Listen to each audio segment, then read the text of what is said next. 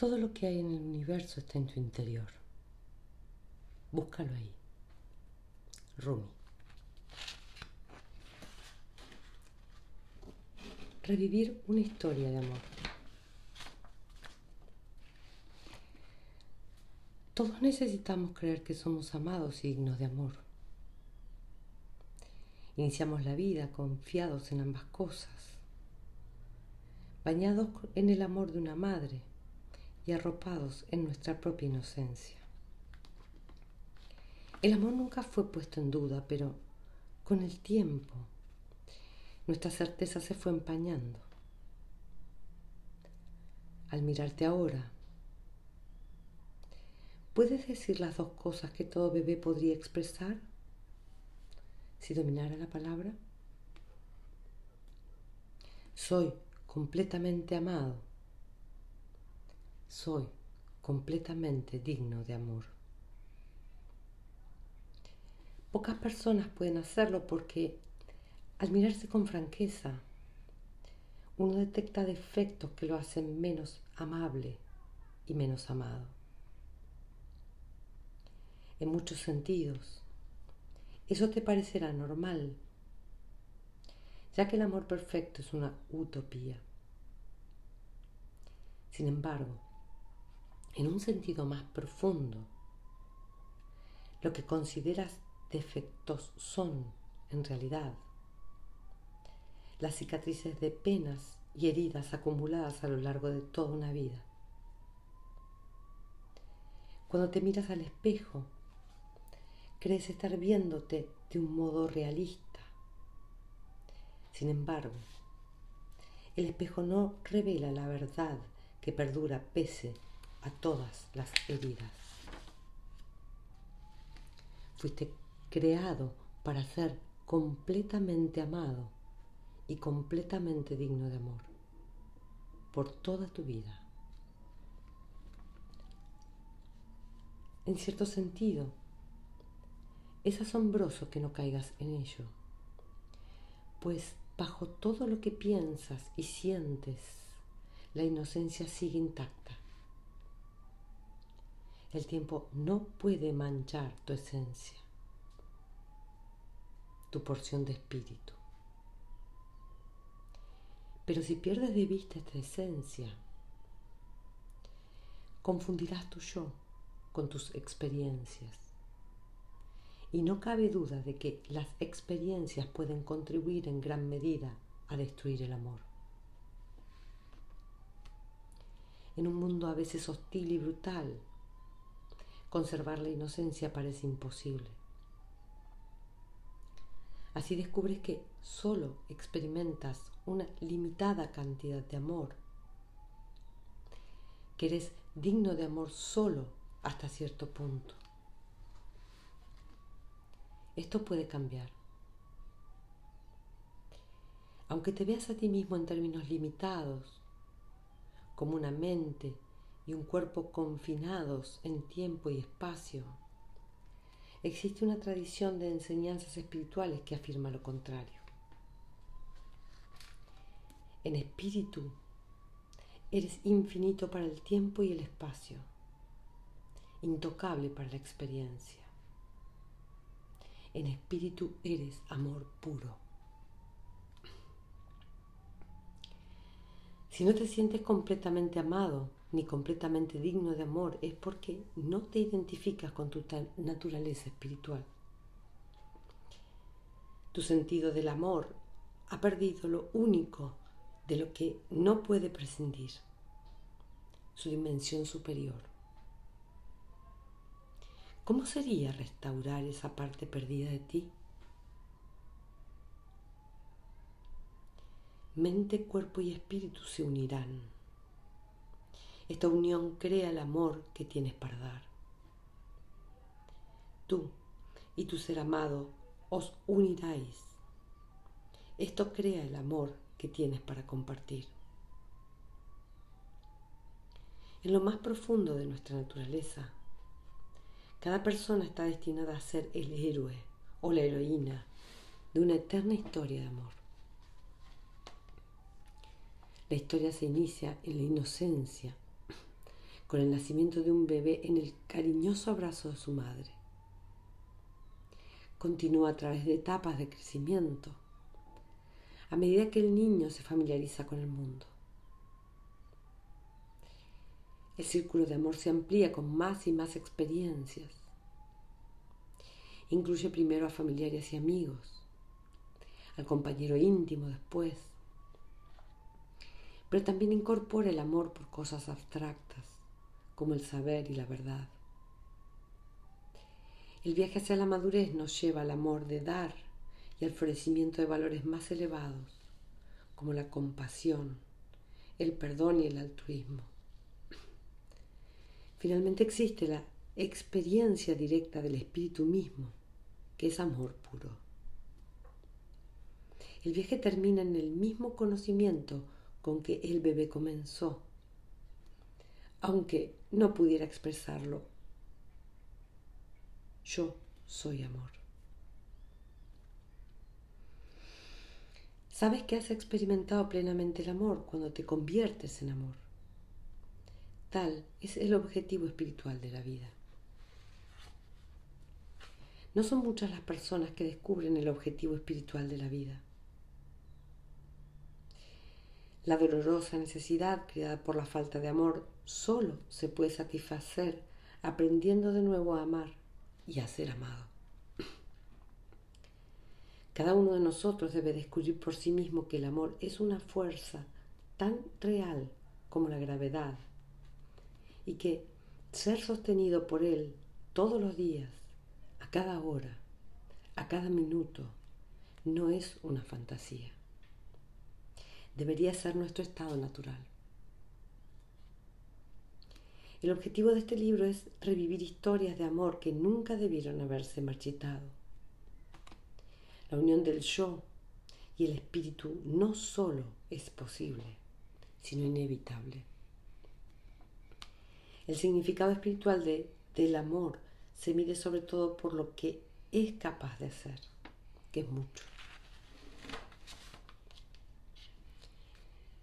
El amor puede curar, el amor puede renovar, el amor puede protegernos, el amor puede inspirarnos con su poder, el amor puede acercarnos a Dios. Todo lo que el amor se propone hacer es posible. Sin embargo, saberlo solo ha servido para que la brecha entre el amor y la falta de amor resulte más dolorosa. Incontables personas han experimentado el amor, como placer, sexo, seguridad, disponer de alguien que satisfaciera sus necesidades cotidianas, sin que se les abriera un sendero especial para la sociedad. El ciclo normal, entre comillas, del amor consiste simplemente en hallar un compañero adecuado, casarse y criar a los hijos. Pero este patrón social no es el camino, pues la experiencia de casarse y tener familia no es automáticamente espiritual aunque sea triste decirlo. Muchas personas entablan relaciones de por vida en las que el amor se marchita con el tiempo o proporciona un compañerismo duradero sin crecer en su dimensión interior. Un sendero espiritual tiene una sola razón de ser. Mostrar el camino para que el alma crezca.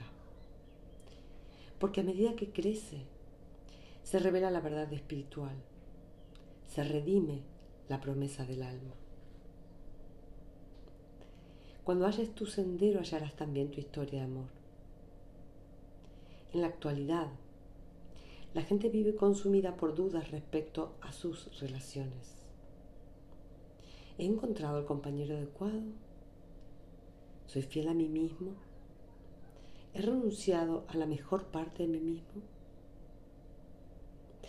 Como resultado, Existe una incansable especie de consumidores a la búsqueda de un compañero que comprar, como si se, se pudiera hallar al adecuado, entre comillas, sumando los pros y los contras de la posible pareja, hasta que el número de pros iguale alguna medida mítica.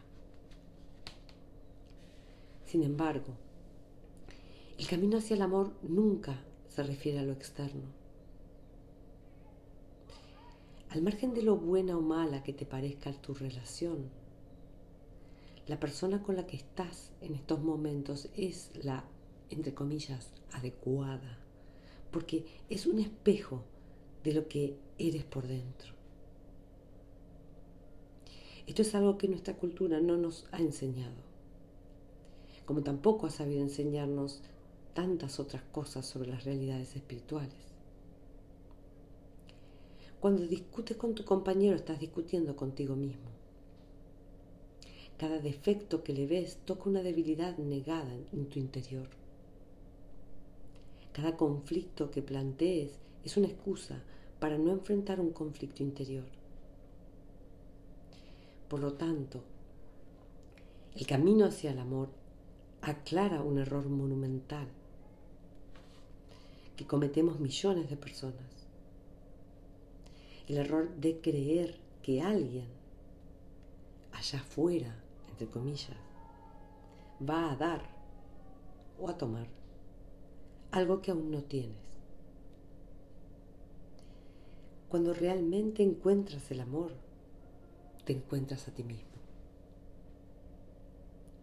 Por ende, el camino hacia el amor no es una elección, pues todos debemos descubrir quiénes somos. Tal es nuestro destino espiritual. El camino se puede posponer, puedes perder la fe en él y hasta desesperar de que el amor exista siquiera. Nada de eso es permanente. Solo el camino lo es. La duda refleja el ego, que está limitado en el tiempo y el espacio. El amor refleja a Dios, eterna esencia divina. La promesa última en el camino hacia el amor es que caminarás a la luz de una verdad que se extiende más allá de cualquier verdad que tu mente conozca ahora. He estructurado los capítulos siguientes para reconducir al lector por el camino hacia el amor. Desde los primeros síntomas de idilio hasta las etapas finales del éxtasis. Para muchas personas, el hecho de enamorarse puede parecer algo accidental pero en términos espirituales no lo es. Constituye el punto de entrada al eterno viaje del amor. El idilio tiene varias fases distintas que podemos explorar, cada una de las cuales participa de un sentido espiritual especial.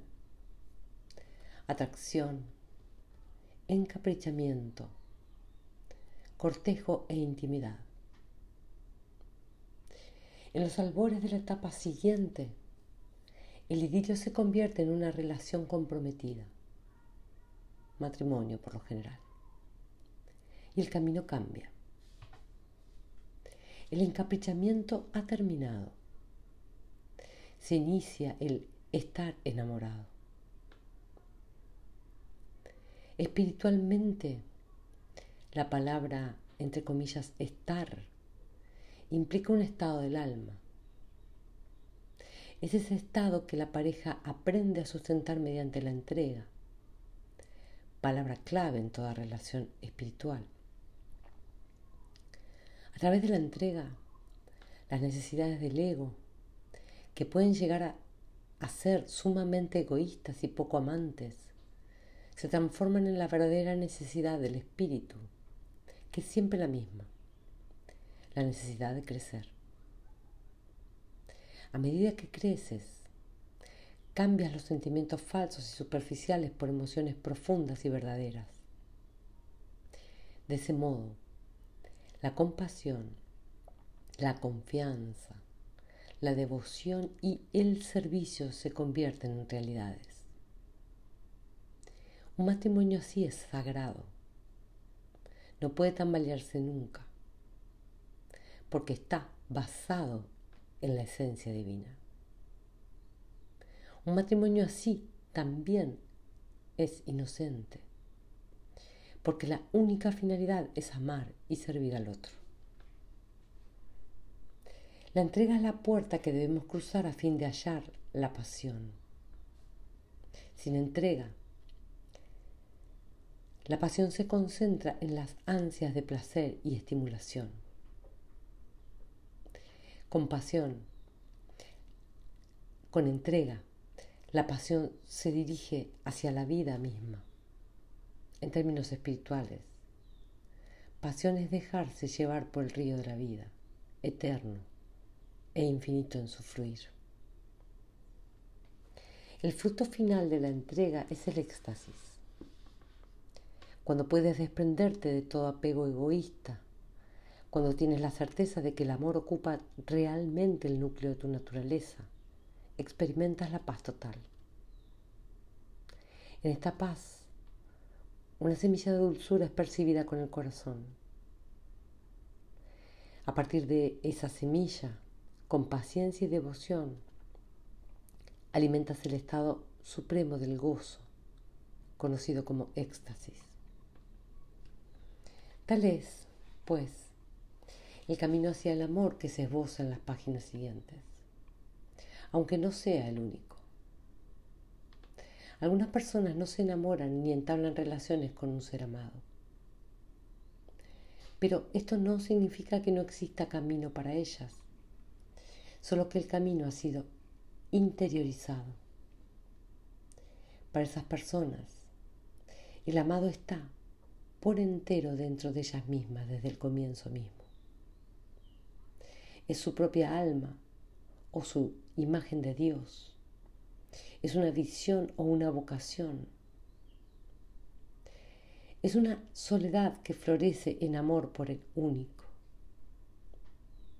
A su manera, esa historia de amor es también una relación, porque al final todos comprendemos lo mismo.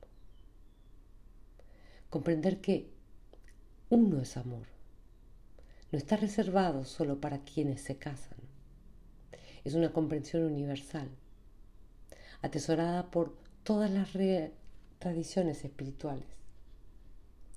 Para decirlo más llanamente, todas las relaciones son, en última instancia, una relación con Dios. Además de inspiradora, quise que esta obra también fuera práctica. Cada capítulo incluye ejercicios titulados Práctica de Amor que te permitirán consolidar los aspectos analizados en el texto. A continuación, figura una historia de amor titulada En nuestra vida, para ampliar el texto de una manera más personal. Yo participo en todos estos relatos, generalmente como oyente solidario de amigos, pacientes y otras personas en busca de amor.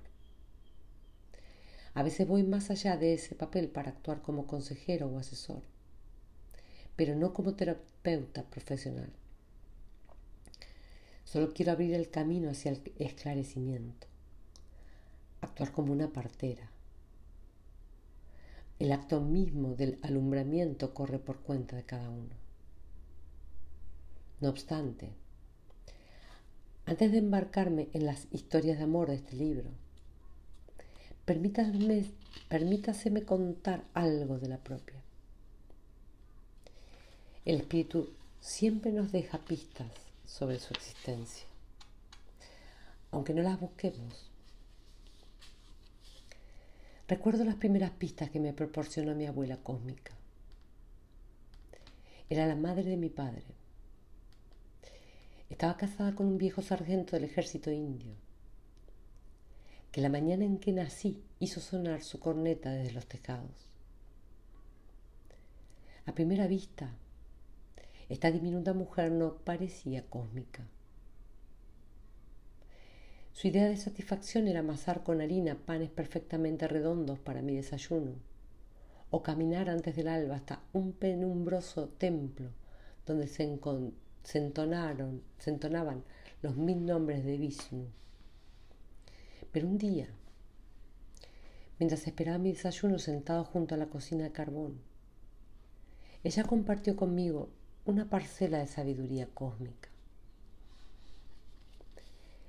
En esa misma calle del cantón de Pona vivía un vecino, el señor Dalal, a quien nadie quería. Era encorvado, canoso y muy flaco. Saludaba a todos con una expresión agria y compungida. Lo curioso es que su esposa, una mujer pequeña y vivaz, su polo opuesto, lo adoraba. Estaban siempre juntos. Si yo me cruzaba con ellos camino de la escuela, la señora Dalal me saludaba agitando la mano bajo el sari azul, sin apartar los ojos enamorados de su esposo, que iba golpeteando la acera con su bastón. Son como Rama y Sita, decía mi abuela con admiración, a espaldas de ellos.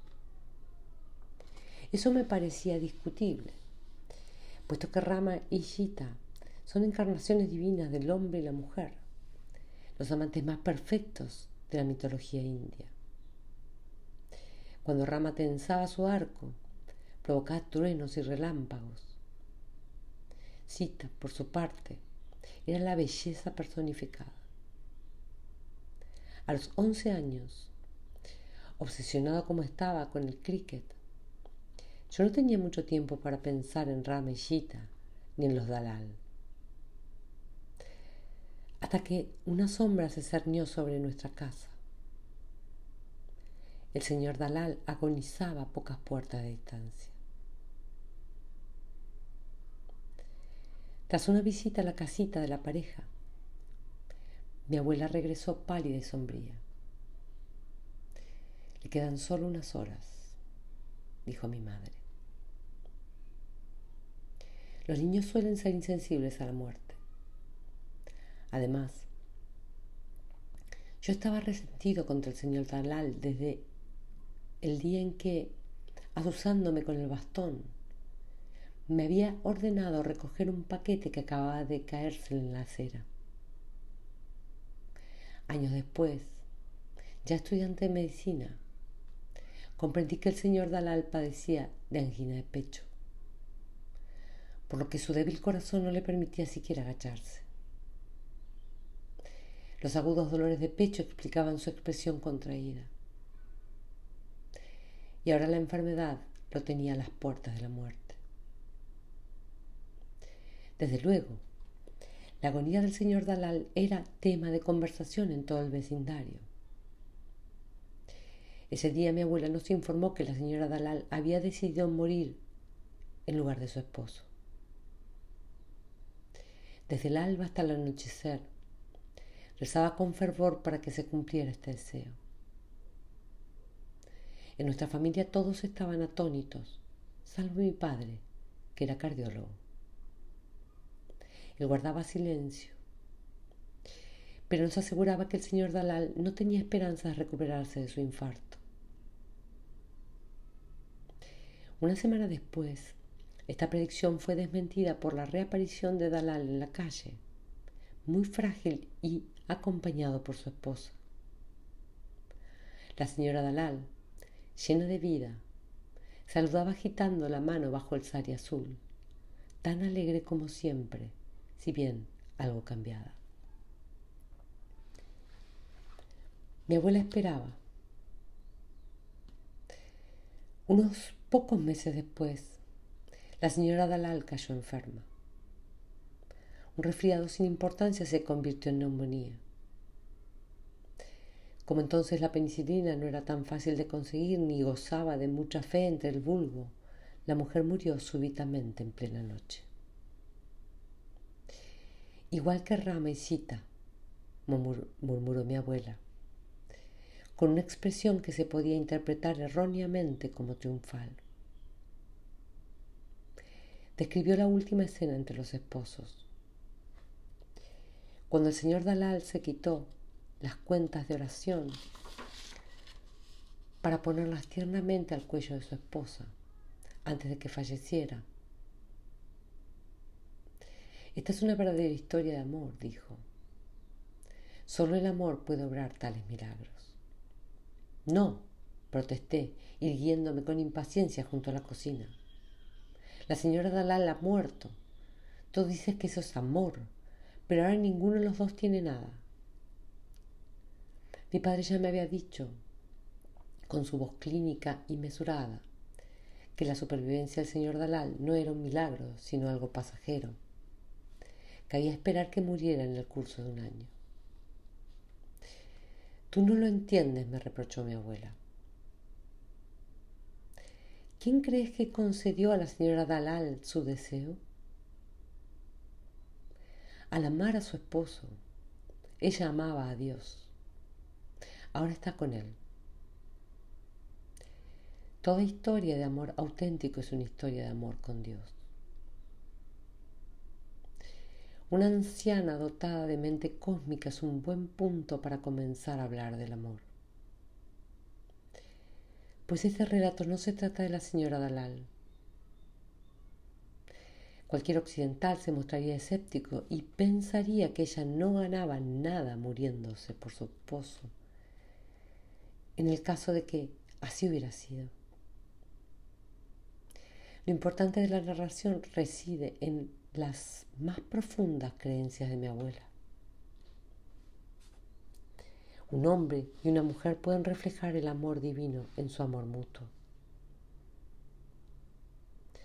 Amar a tu bien amado es tu modo de amar a Dios.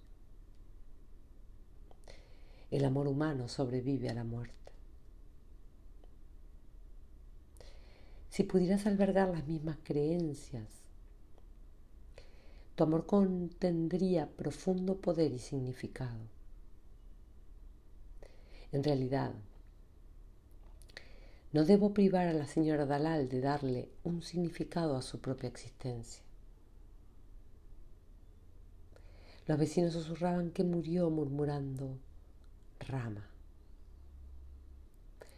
Quien pueda pronunciar el nombre de Dios en ese momento bien podría estar cortejando a su amante. Ahora que lo pienso entiendo que para ella la muerte en sí era una cura. ¿Cuántos occidentales modernos pueden decir lo mismo?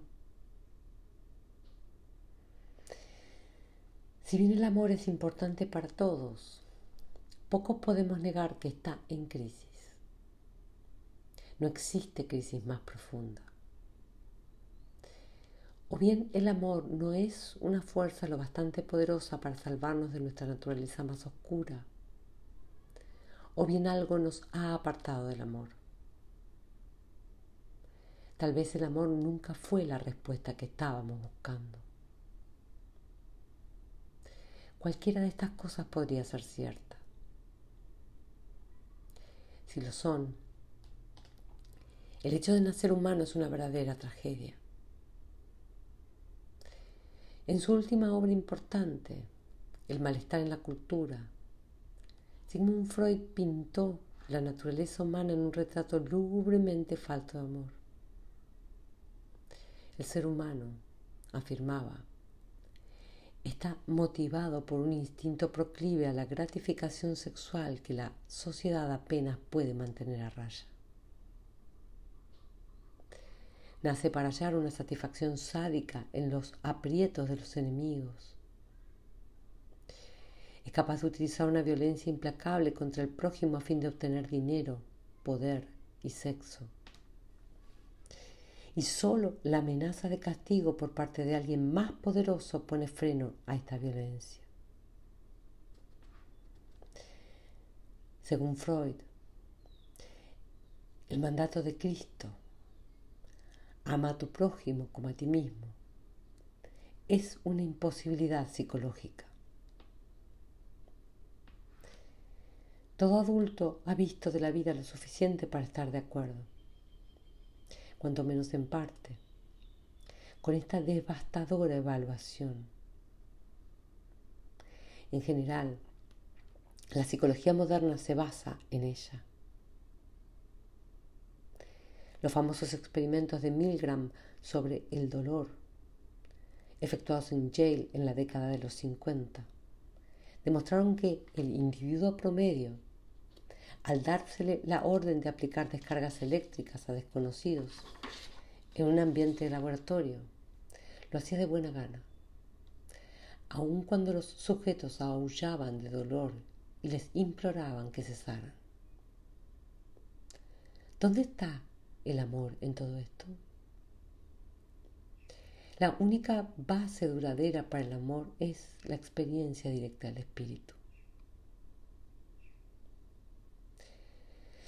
Pese a todas las pruebas contrarias, de alguna manera profunda hemos sido creados para el amor, hasta lo más hondo del alma humana. Contra todo pronóstico, esta visión espiritual de la naturaleza humana ha prevalecido. Sus raíces se remontan a la India, hace más de dos mil años, hasta las escrituras védicas. Veda significa en sánscrito verdad o conocimiento. Se considera que los himnos del Rig Veda son la expresión devota más antigua del hombre sin embargo, al expandirse en miles y miles de escrituras, los Vedas continuaron destacando lo mismo, que el hombre es un espejo de Dios. Nuestro ser y su ser son la misma cosa. El punto de vista védico sostiene que no somos observadores pasivos de la realidad, sino creadores, al igual que Dios. La máscara de la materia disfraza nuestra verdadera naturaleza, que es conciencia pura, creatividad pura, espíritu puro. Al igual que la luz brota a raudales de una fogata, la realidad brota a raudales de nosotros. Nuestra opción es emanar amor o no amor. Contrariamente al punto de vista de Freud, los Vedas, dicen que para nosotros es mucho más natural crear a partir del amor que del no amor. Declaran que los seres humanos nacen en la bienaventuranza, se sustentan en la bienaventuranza y retornan a la bienaventuranza después de la muerte. Es una percepción totalmente distinta de la propuesta por la psicología moderna. Sin embargo, al estar realmente enamorado, siempre brinda una nueva percepción. Todos podemos constatar el súbito éxtasis, la bienaventuranza que hace del idilio algo tan dulce. Ahora bien, Tener una visión completa del amor requiere estar dispuestos a sobrellevar un cambio de percepción mucho más radical. Cuando te percibas como espíritu no te limitarás a sentir amor. Serás amor. En términos espirituales, ser amor es simplemente lo natural. Lo antinatural es nuestro alejamiento del amor. Las antiguas escrituras reconocían la violencia del hombre y la veían con claridad. Una de las enseñanzas más importantes del Veda, entre comillas verdad, es el Bhagavad Gita, ambientado en un campo de batalla, antes de una mortífera guerra. Sin embargo, en la tradición védica hay una ininterrumpida sucesión de santos, videntes, maestros y sabios que se han expresado con las siguientes palabras. La vida es amor y el amor es vida. ¿Qué mantiene íntegro al, al cuerpo sino el amor? ¿Qué es el deseo sino amor al yo? ¿Qué es el conocimiento sino amor a la verdad? Aunque los medios y las formas sean erróneas, el motivo oculto es siempre el amor. El amor al yo y a lo mío. El yo y lo mío pueden ser pequeños o pueden estallar y abarcar el universo, pero el amor perdura. Es la voz de un maestro del sur de la India, llamado Nisargadatta Mahari, que habla a sus discípulos a finales de la década de los 60, 70. Perdón.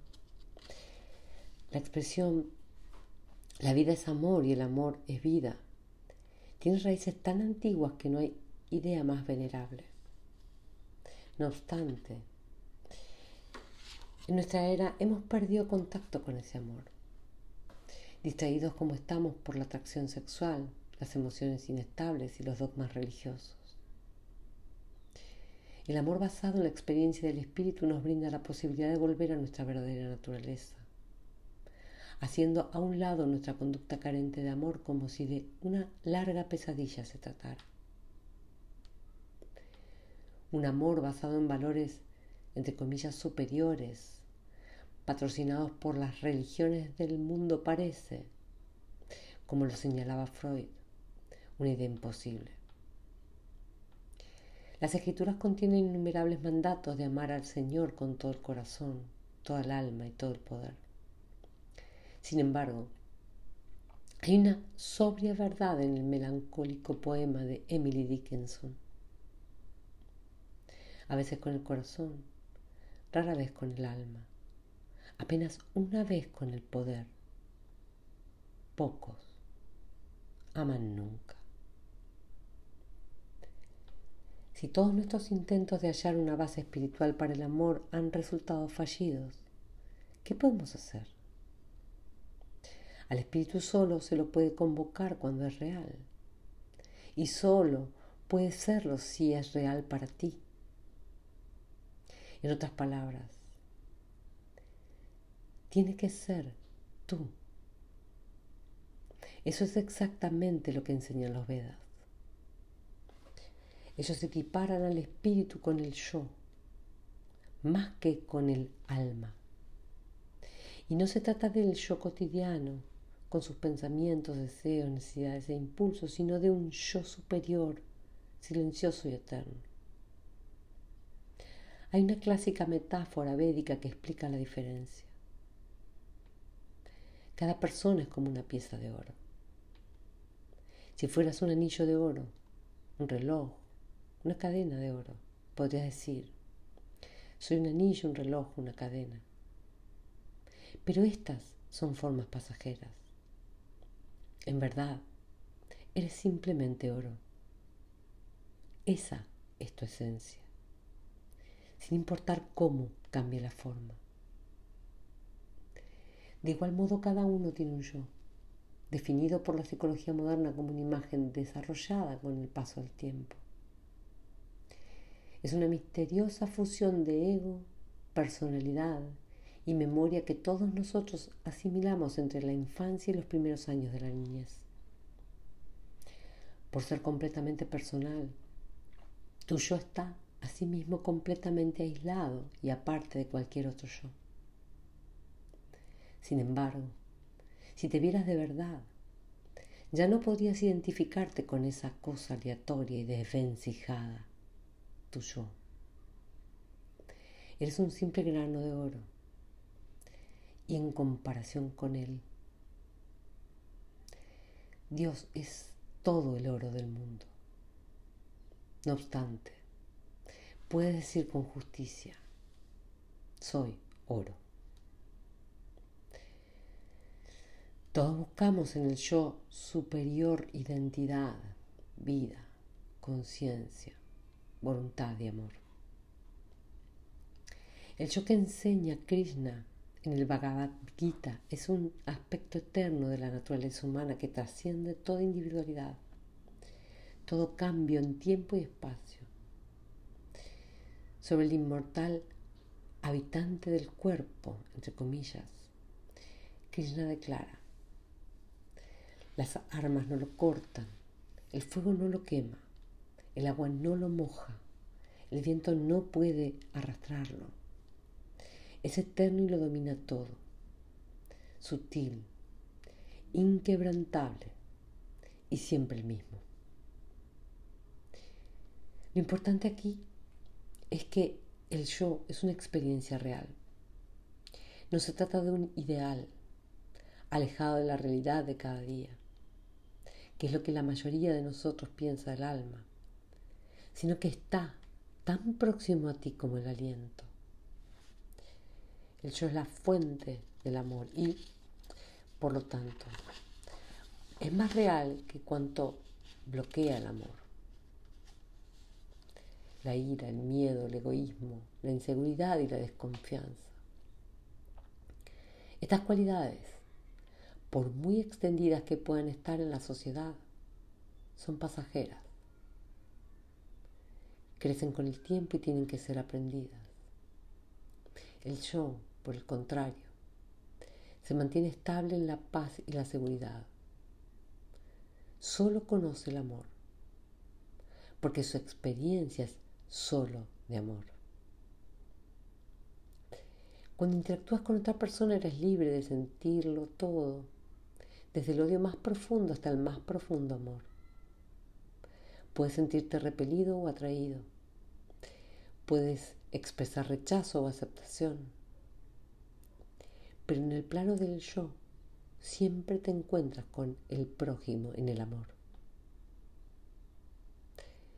La persona que amas refleja tu porción del amor universal. Si aprendes a mirarlo bastante a fondo, verás que tu realidad es solo amor.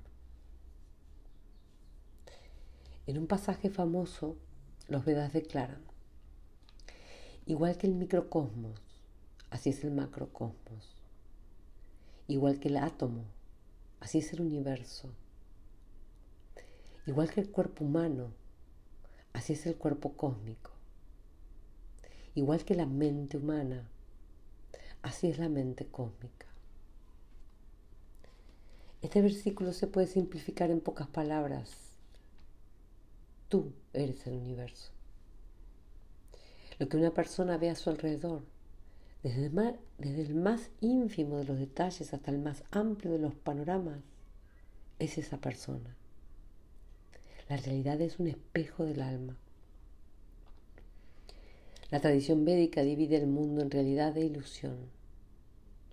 La ilusión, o maya, se compone de fuerzas y hechos transitorios. La realidad está hecha de espíritu. Por ende, la misión asignada a cada persona fue rasgar el velo de la ilusión para descubrir el espíritu en todo. Esa es la misión que tenemos ahora por delante. No hay lugar en el materialismo para ese tipo de aseveraciones. Tras haber escrito 12 o 13 libros sobre la conjunción mente y cuerpo, que hace unos pocos años parecía revolucionaria, ahora me descubro testigo de la debilidad que presenta el materialismo en todos los frentes. ¿Qué es una plegaria curativa? Sino un intento eficaz de neutralizar la diferencia entre la realidad interior y la exterior. ¿Qué es una remisión espontánea del cáncer? Salvo la obediencia del cuerpo material a brisnas de esperanza abrigadas por la mente. La física de Einstein nos dice que cuanto parece sólido nuestros sentidos es, en realidad, un 99,999% de espacio vacío. La clásica descripción metafísica oriental de una realidad espiritual que se esconde tras una ilusión material vacua se torna de repente muy factible. Mi abuela cósmica fue quien me enseñó que los ángeles luchan eternamente contra los demonios en su visión del mundo, los ángeles ganaban siempre.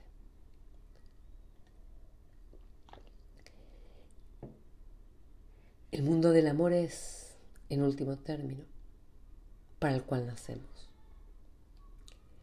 Mi experiencia también me ha dado esperanza de que así sea y, en base a esas experiencias, decidí escribir este libro sobre el amor. Por terribles que resulten, las tinieblas nunca extinguen por completo la chispa de luz. Una de las historias de amor más conmovedoras que he leído jamás sucedió entre dos enemigas durante el holocausto. Una joven y devota católica estaba siendo sometida a un horrible experimento médico realizado en Auschwitz. Por casualidad, quien dirigía su tortura clínica era también una mujer, lo cual, de algún modo, hace aún más horripilante su sadismo. La muerte vino con lentitud, pero al fin llegó. La joven católica susurró algo ininteligible, ante lo cual la doctora retrocedió, suponiendo que se trataba de una maldición. La joven alargó la mano, esforzándose por quitarse algo del cuello y en el último instante logró tenderlo a su torturadora. Para usted, susurró al entregar su rosario a la doctora. Una última bendición al abandonar el mundo. Un relato así despierta un hálito de esperanza entre las lágrimas a todos nos gustaría creer que un alma redimida puede ayudar a redimir a otra, aún en las profundidades de la temible oscuridad. Si esto es cierto, el poder del amor se nos revela tan grande como lo dictan las enseñanzas espirituales. En este libro no pretendo proponer que retrocedamos en el tiempo y adoptemos la metafísica india. Eso sería imposible dados los profundos cambios culturales de los últimos milenios. Sin embargo, sugiero que los sabios védicos fueron los primeros en dibujar un mapa del camino hacia el amor, que denominaron sadhana. Todo camino implica un principio y un final. En este caso, el principio es una realidad en la que el amor se presenta como algo anhelado pero incierto, sofocado por el miedo y la ira, abrumado por la fuerza contraria del odio. Al final es una realidad donde solo hay amor. Lo que queda ahora es la más profunda de todas las curas, la cura de amor.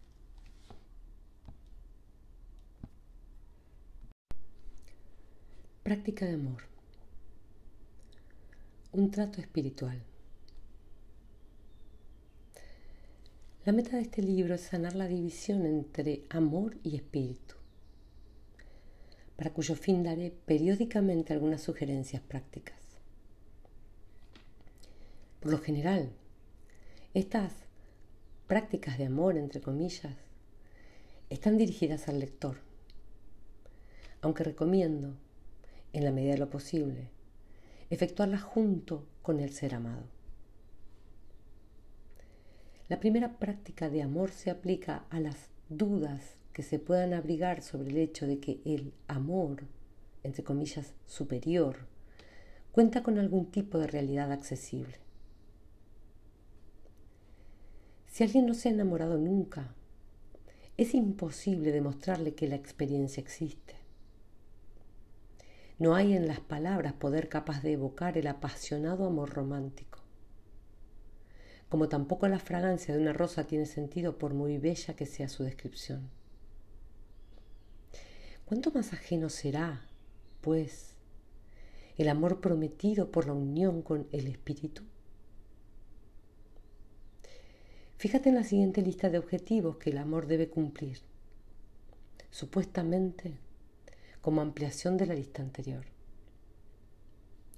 El amor debe curar, el amor debe renovar, el amor debe protegernos.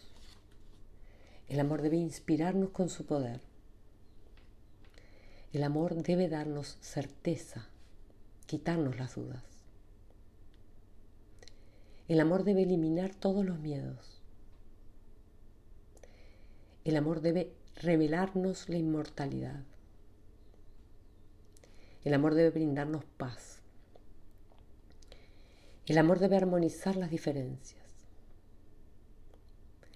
El amor debe acercarnos a Dios. Aunque esta lista te parezca poco realista o muy exagerada, quiero que hagas un trato con el amor, un trato espiritual. Que veas cómo todas o alguna de estas cosas se cumplen. Toma una hoja de papel y anota lo que deseas del amor. Si es una fuerza real, si está sintonizado con lo que tú eres, el amor responderá. Haz la lista lo más completa y específica que te sea posible. Te sugiero anotar cada punto de la lista anterior y, a continuación, tu deseo. Por ejemplo, el amor debe curar. Quiero curar la ira que siento hacia mi padre. Quiero curar el amor que no pude dar a mis hijos cuando lo necesitaban. Quiero curar mi dolor por haber perdido a mi amigo X. El amor debe renovar. Quiero sentir un renovado entusiasmo por mi trabajo. Quiero renovar los sentimientos sexuales que me inspira mi esposa. Quiero renovar mi sensación de ser joven. El amor debe protegernos. Quiero sentirme protegido estando con otros. Quiero sentirme protegido cuando salgo por la mañana a correr. Quiero que X no me rechace si le digo que lo amo. El amor debe inspirarnos con su poder. Quiero que mi amor sea poderoso. Quiero utilizar todo mi poder con amor. Quiero expresar amor cuando lo siento y no ceder a emociones inferiores como el miedo y la ira. Una vez que hayas detallado todo lo que deseas, sin miedo a pedir demasiado, el trato queda cerrado. Guarda la hoja en lugar seguro. Has anunciado a tu alma lo que deseas y le toca al amor responder. El amor es inteligente y despierto. Te conoce mejor de lo que tú mismo te conoces. Por lo tanto, tiene el poder de cumplir su parte del trato. Descansa tranquilo y permanece alerta en los meses siguientes. No reflexiones sobre tu lista ni trates de convertirla en realidad. Solo tienes que hacer lo siguiente. Cuando sientas amor, déjate guiar por él. Habla desde el corazón. Sé sincero. Mantente abierto. Así es como te comprometes con el amor. Pasados unos meses, saca tu lista y léela. Pregúntate cuántos deseos se han hecho realidad. No digo que vayas a asombrarte por lo que el amor ha podido hacer, aunque para muchos es así, pero te llevarás una sorpresa, sin duda. En realidad, pedir amor es uno de los riesgos más difíciles de asumir. Y, al arriesgarte primero con el corazón, abres una puerta que no volverá a cerrarse.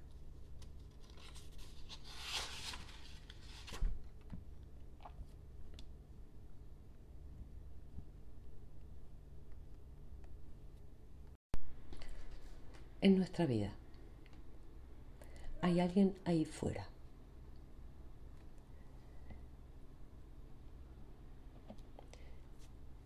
Ya sé lo que estás pensando, dijo Delany. Crees que soy demasiado exigente, ¿verdad? Pero no creo estar pidiendo tanto. No exijo que ella tenga una despampanante belleza o un título de doctora. Solo debe eh, obedecer un estándar, sugerí. Efectivamente, yo lo veo como un paquete. Si todo el paquete está bien, los detalles no importan demasiado. Siempre que a ella, quien quiera que sea, le guste tu paquete, apunté. Delany, Delany asistió, asintió. Era asombrosamente inmune a la ironía, y yo sabía que no era justo utilizarla con él. En realidad, él quería enamorarse. Era su meta principal. Y, como había alcanzado todos sus otros objetivos, lo frustraba ver que ese se le resistía tanto. Ambos habíamos cursado juntos el internado médico en Boston, donde él se había criado en el seno de una familia de clase trabajadora. Después nos pluriempleamos a las afueras para estirar el presupuesto en la misma sala de urgencias. Quince años atrás, Delany había iniciado su carrera de cardiólogo. Solo ahora, cuando ya rondaba los 45 años, creía disponer de tiempo para buscar compañera. Y le costaba disimular su confusión mental. Gracias a Dios no soy uno de esos tipos que abandonan a la esposa después de 30 años por una atractiva muchacha de 20, dijo. Para mí, esto es el comienzo. Soy optimista, tengo paciencia, pero creo que... ¿Qué? pregunté. Delany apartó la vista, con una leve sombra de duda en el rostro. No sé, tal vez soy demasiado viejo, murmuró o demasiado exigente, observé. Lo que estás buscando, ¿no será un atractivo paquete de 20 años? Sé sincero. Se encogió tímidamente de hombros. Soñar no cuesta nada. Súbitamente me sentí intranquilo con respecto a Delany y su nuevo proyecto. A eso siguió, de inmediato, una oleada de tristeza. Estaba apreciando directamente lo poco que nuestra cultura nos enseña sobre el amor. Llevábamos una hora hablando de la, entre comillas, vida amorosa del hombre, pero no habíamos tocado ni siquiera remotamente nada parecido al amor. ¿Alguna vez te enamoraste? pregunté. Hablo de enamorarte de verdad. Delany pareció sobresaltado. Al parecer, no esperaba que nuestra conversación se tornara tan personal. Vaciló. Bueno, no soy un advenedizo en estos asuntos. He tenido momentos realmente dulces y hay mujeres que quieren salir conmigo. Asentí con la cabeza.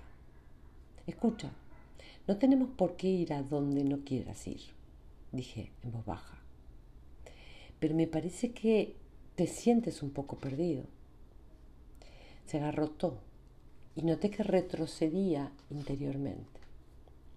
No te estoy acusando de nada. Es normal que te sientas perdido, sobre todo si no andas buscando en los sitios adecuados. Detesto esos lugares a los que voy, reconoció, enfadado. Los bares, todo el mundo detesta esos lugares dije. Pero no me refería a eso. No estás buscando dentro de ti mismo. Y ahí es donde está la persona que esperas encontrar, sea quien sea.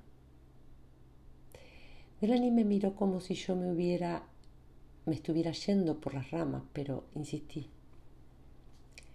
En la vida has tenido muchos éxitos, básicamente utilizando siempre el mismo enfoque. Cuando te enfrentas a un desafío, reúnes tus recursos y con suficiente seguridad en ti mismo consigues lo que buscas. ¿No es así? Él asintió. Lograr algo importante siempre implica un riesgo, le dije. Y, por lo tanto, miedo. Pero si te dejas dominar por el miedo, jamás asumirás un riesgo y, por lo tanto, no lograrías nada. ¿Estás insinuando que tengo miedo de enamorarme? preguntó. ¿Te parece que si fuera así me molestaría en buscar? No, no, no digo eso, repliqué. Pero el amor y el miedo se rozan muy a menudo. Las personas como tú, que han emprendido cosas muy difíciles, como estudiar medicina con muy pocos medios, abrir tu propia consulta, reunir dinero para crecer y acometer nuevas empresas, tienen que aprender a dejar el miedo a un lado y no solo el miedo, sino también las dudas, la confusión, la desesperanza. De hecho, casi todas las fragilidades comunes a los humanos. Ocultar las propias fragilidades cobra mucha importancia si quieres lograr algo en este mundo. Pero eso es exactamente lo contrario de lo que exige el amor. Delan hizo una mueca caí en la cuenta de que no le gustaba la palabra exigir. Tengo mis debilidades, como todo el mundo, dijo de mala gana. ¿Qué quieres que haga? ¿Que vaya por ahí haciendo alarde de mi vulnerabilidad para que alguna mujer se compadezca de mí? Estás exagerando. Por lo mucho que detestas esa idea, observé. No, no es compasión lo que buscas. Lo que trato de decir es que en la vida normal. Todos debemos parecer tan fuertes como resulte posible. Pero esa táctica, que puede funcionar bien en otros aspectos, fracasa miserablemente cuando se trata de amor. Como la mayoría, Delany nunca había analizado la construcción de su mundo interior. No obstante, todos creamos divisiones psicológicas como medio de supervivencia. Delimitamos compartimentos interiores para meter en ellos todo lo indeseable en nosotros. Nuestros miedos secretos, debilidades y defectos, nuestras dudas existenciales, nuestra convicción de que somos feos e indignos de amor. Todo el mundo tiene en el alma estos rincones oscuros. ¿Te crees digno de amor? pregunté a Delany. Dios mío, qué pregunta, me espetó. No es algo en lo que piense. Solo quiero casarme, ¿entiendes? Como todo el mundo. Esa pregunta desconcertaría casi a cualquiera, dije, pero ¿por qué? ¿Es bochornoso sentirse digno de amor? La incomodidad surge porque el amor puede parecernos demasiado personal aún ante nosotros mismos. Aún en esos compartimentos donde acumulamos las imágenes negativas del yo. Por desgracia, para enamorarse hay que entrar ahí. Eso es lo que el amor exige. El verdadero amor es más peligroso de lo que la mayoría está dispuesta a creer provoca el mismo bochorno que los sueños donde uno se encuentra desnudo en un sitio público. Si enamorarse significara entrar en todos los rincones oscuros del alma, nadie se arriesgaría. Por otra parte, amar a otra persona implica abrir todo nuestro ser. Lo que posibilita el riesgo es el ingrediente del espíritu. El espíritu es el verdadero yo. Más allá de todas las divisiones en bueno y malo, deseable e indeseable, digno o indigno de amor. El amor expone esta realidad. Por eso enamorarse es una bendición. Muchas personas no conocerán otra bendición que esta en toda su vida. Las notas espirituales del amor romántico son inconfundibles. Primero se produce una tremenda apertura emocional, una liberación. Todo tu ser fluye hacia el bien amado, como si los dos compartierais los mismos sentimientos, las mismas preferencias y aversiones, casi el mismo aliento. El efecto secundario de esta avalancha de placer es que desaparecen las preocupaciones y las ansiedades. La nube del enamoramiento se traga preocupaciones tan triviales como el dinero, la carrera y el destino de la humanidad. Aunque no tuvieras ninguna preparación espiritual, al enamorarte degustarías las dulzuras del alma.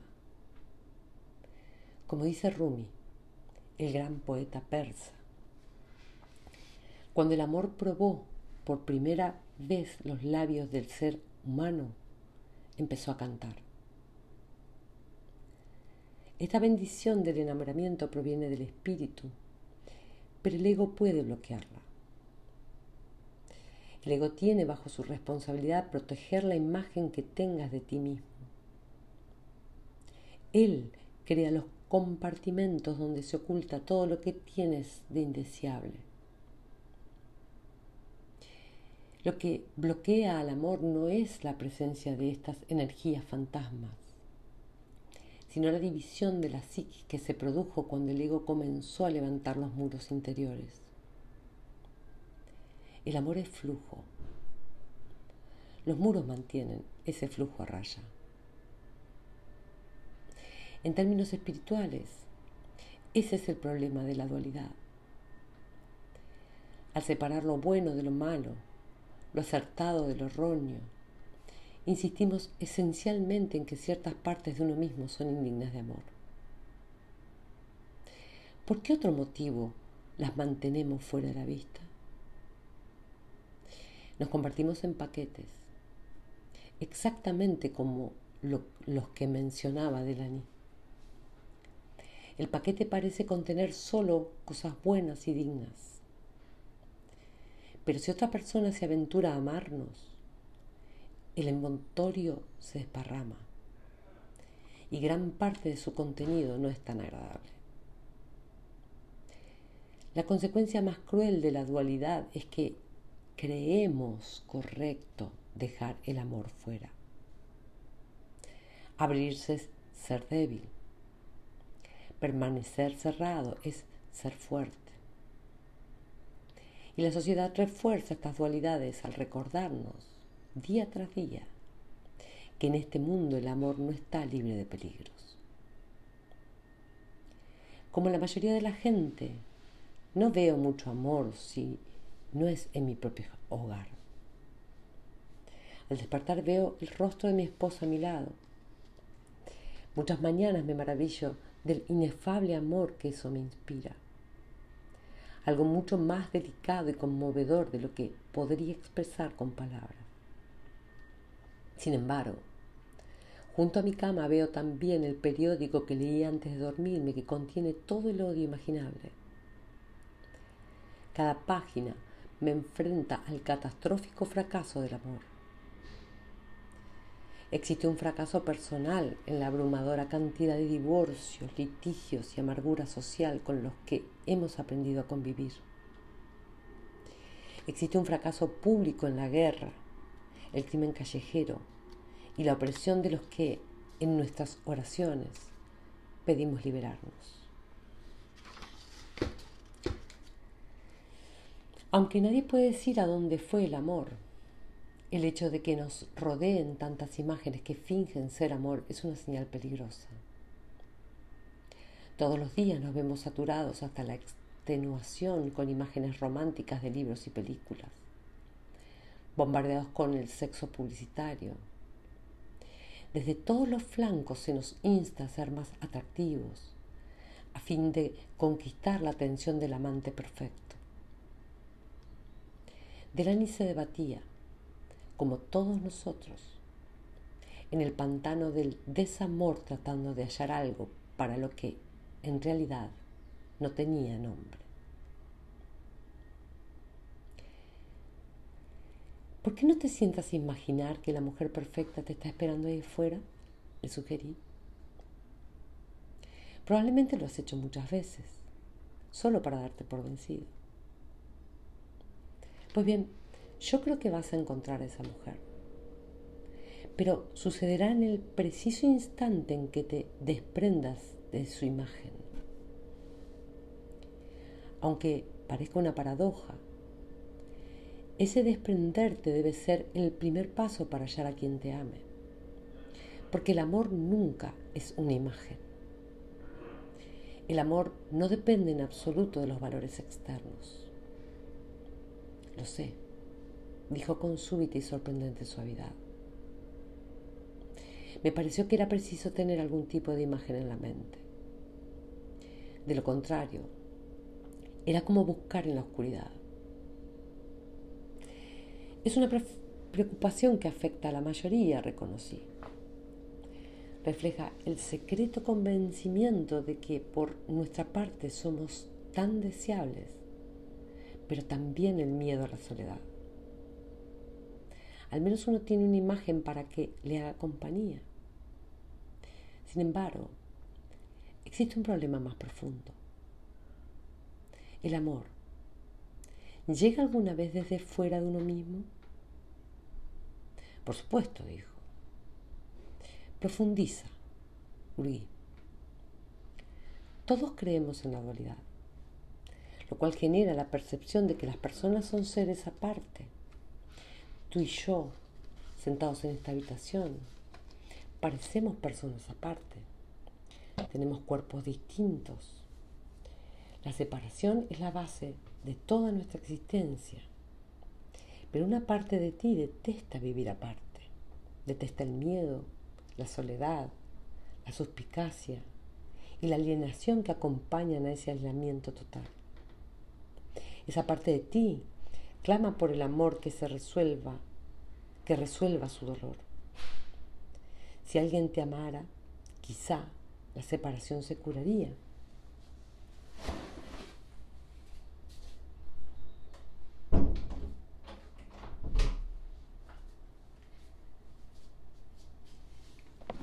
Vista así, mi vida no parece muy bonita, se lamentó Delany.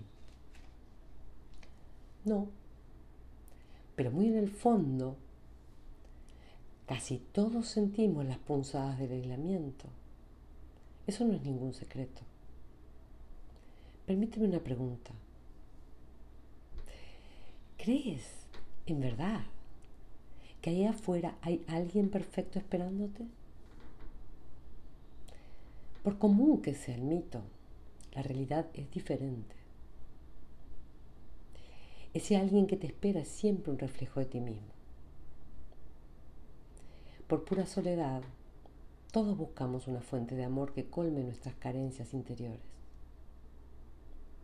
Y eso es exactamente lo que sucede, ni más ni menos. No sé qué responder a eso, dijo Delany. Si te observas con suficiente atención, señalé, verás los patrones por ejemplo,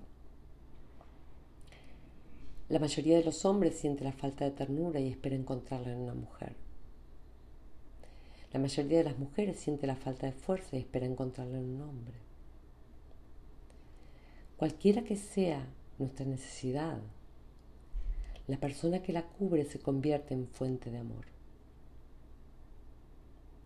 La cuestión es cómo hacer que esto siga funcionando. La persona que por casualidad satisface nuestras necesidades, ¿puede seguir haciéndonos sentir amados? No lo creo. Todos llevamos demasiadas cosas ocultas en nuestro interior. Hay demasiado que curar. Por eso, con el tiempo, la fuente exterior del amor se marchita y deja de ser efectiva. Y entonces surgen ciertas verdades. No puedes recibir más amor del que estás dispuesto a recibir. No puedes dar más amor del que tienes para dar. El amor reflejado por otra persona tiene su fuente en tu propio corazón. El motivo por el que el amor de una fuente exterior deja de funcionar es que no has superado el aislamiento. No has hecho más que empapelarlo. ¿Y entonces qué? preguntó él. Estás ante una encrucijada. Puedes salir otra vez en busca del amor de otra fuente Puedes arreglártelas con todo lo que tienes. Puedes dedicarte a otras satisfacciones que no sean el amor. O puedes ser completamente sincero y abandonar por entero la búsqueda de cosas exteriores. Habíamos llegado a un punto crítico. El camino hacia el amor se inicia cuando te percatas de que la separación, la soledad y el dolor del aislamiento son reales. No son muchos los que tienen que enfrentarse a este hecho. Por lo tanto, no son muchos los que quieren enfrentarse a este hecho. Por lo tanto, la mayoría se resigna a una cantidad de amor tristemente limitada. El amor, como cura, no tiene límites. Pero debes estar dispuesto a entregarte con a entregarle todo tu ser. Solo así fluye su bálsamo. Hay algo que realmente admiro en ti, le dije a Delany. Seguramente te sorprenderá saber qué. No te has conformado con imitaciones. En algún rincón de tu ser esperas lo auténtico. Él me mira a los ojos asintiendo apenas. Es muy difícil hablar de ese anhelo sin nombre que solo el amor puede satisfacer. ¿Qué esperamos? ¿Qué es lo auténtico? Sino el torrente de imágenes sobre romanticismo, sexo e infinito placer que supuestamente debe obsequiarnos el amante ideal. En verdad, cada uno es el don y el donante. La dualidad es y ha sido siempre una ilusión. Ahí fuera nadie te espera. Solo estás tú y el amor que te brindas a ti mismo. En espíritu estás unido a todas las otras almas la única finalidad de la separación es reunirte con esa unidad, lo cual hace del amor la única bendición, comentó Delany en voz baja. Por un momento dejamos que las palabras cuajaran, pues era como si él también hubiera hablado desde mi propio corazón. Sí, dije. El amor es la única bendición. Y eso se aplica a todo tipo de amor. Si el amor es la realidad última, como dicen los grandes maestros, el más leve gesto de conexión es un gesto de amor.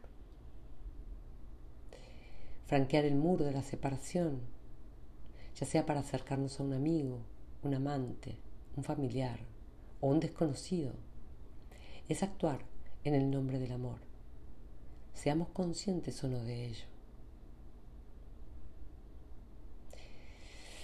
Habíamos llegado a un momento especial que ambos queríamos apreciar en silencio. Estábamos en la consulta de Delany, a las afueras de Boston. Era una habitación normal y corriente, aunque por un momento no lo pareció.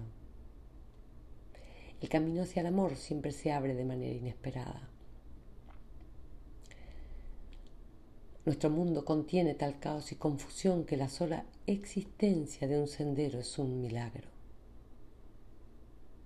No obstante, mientras haya separación, habrá un puente. Creo que has descubierto uno de mis secretos, dijo Delany tras una pausa. Había perdido la fe en que ahí fuera hubiera alguien capaz de amarme tanto como yo deseaba. El amor no requiere fe, dije, puesto que la separación resulta ilusoria. Creer en él es lo que requiere fe. El amor es real. Se puede poseer, nutrir, sentir. Se puede aprender y depender de él. Así que abandona tu fe. Deja de albergar deseos y esperanzas.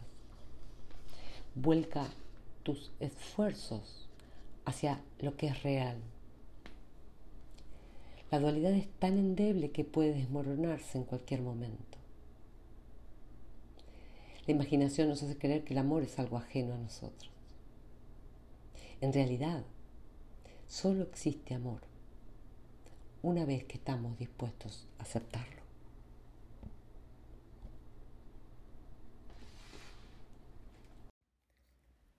El camino. En general, lo que en Occidente llamamos amor no es un poder, sino un sentimiento o una sensación. Estos pueden ser deliciosos y hasta extáticos, pero el amor está destinado a hacer muchas cosas que los sentimientos no pueden. Cuando amor y espíritu se unen, su poder conjunto puede lograr cualquier cosa. Entonces amor, poder y espíritu son una misma cosa. No ha habido un maestro espiritual, ya fuera Buda, Krishna, Cristo o Mahoma, que no fuera mensajero de amor. El poder del mensaje siempre ha sido sobrecogedor. Ha cambiado el mundo. Tal vez la misma inmensidad de esos maestros hay que de esos maestros haya creado reticencia en el resto de los seres humanos. No aceptamos el poder que el amor puede originar dentro de nosotros y, por lo tanto, volvemos la espalda a nuestra condición divina. La India es una sociedad donde toda persona es divina, aunque solo unos pocos se percaten de ello. Cosa extraña. Lo mismo se puede decir de Occidente. La única diferencia es que en la India, uno ve a los santones bañándose en los ríos sagrados, mientras que nuestros santones pasan inadvertidos, están ocultos en los monasterios o en el sepulcro. Deja que en Occidente sean ricos, decía mi amigo en voz alta. Allí los santos tienen que morir para ser reales. Los nuestros pasean por la calle. Por la calle, sí. Pero no siempre son tan fáciles de encontrar. Son incontables los peregrinos que han viajado por toda la India sin dar con ningún santo auténtico. O tal vez no percibieron su santidad.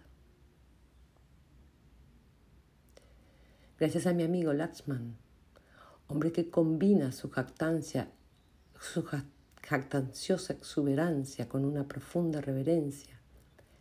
He tenido ocasión de sentir la presencia de yogis y sabios en las cuevas del Himalaya o en desvencijados ashram de madera junto al Ganges.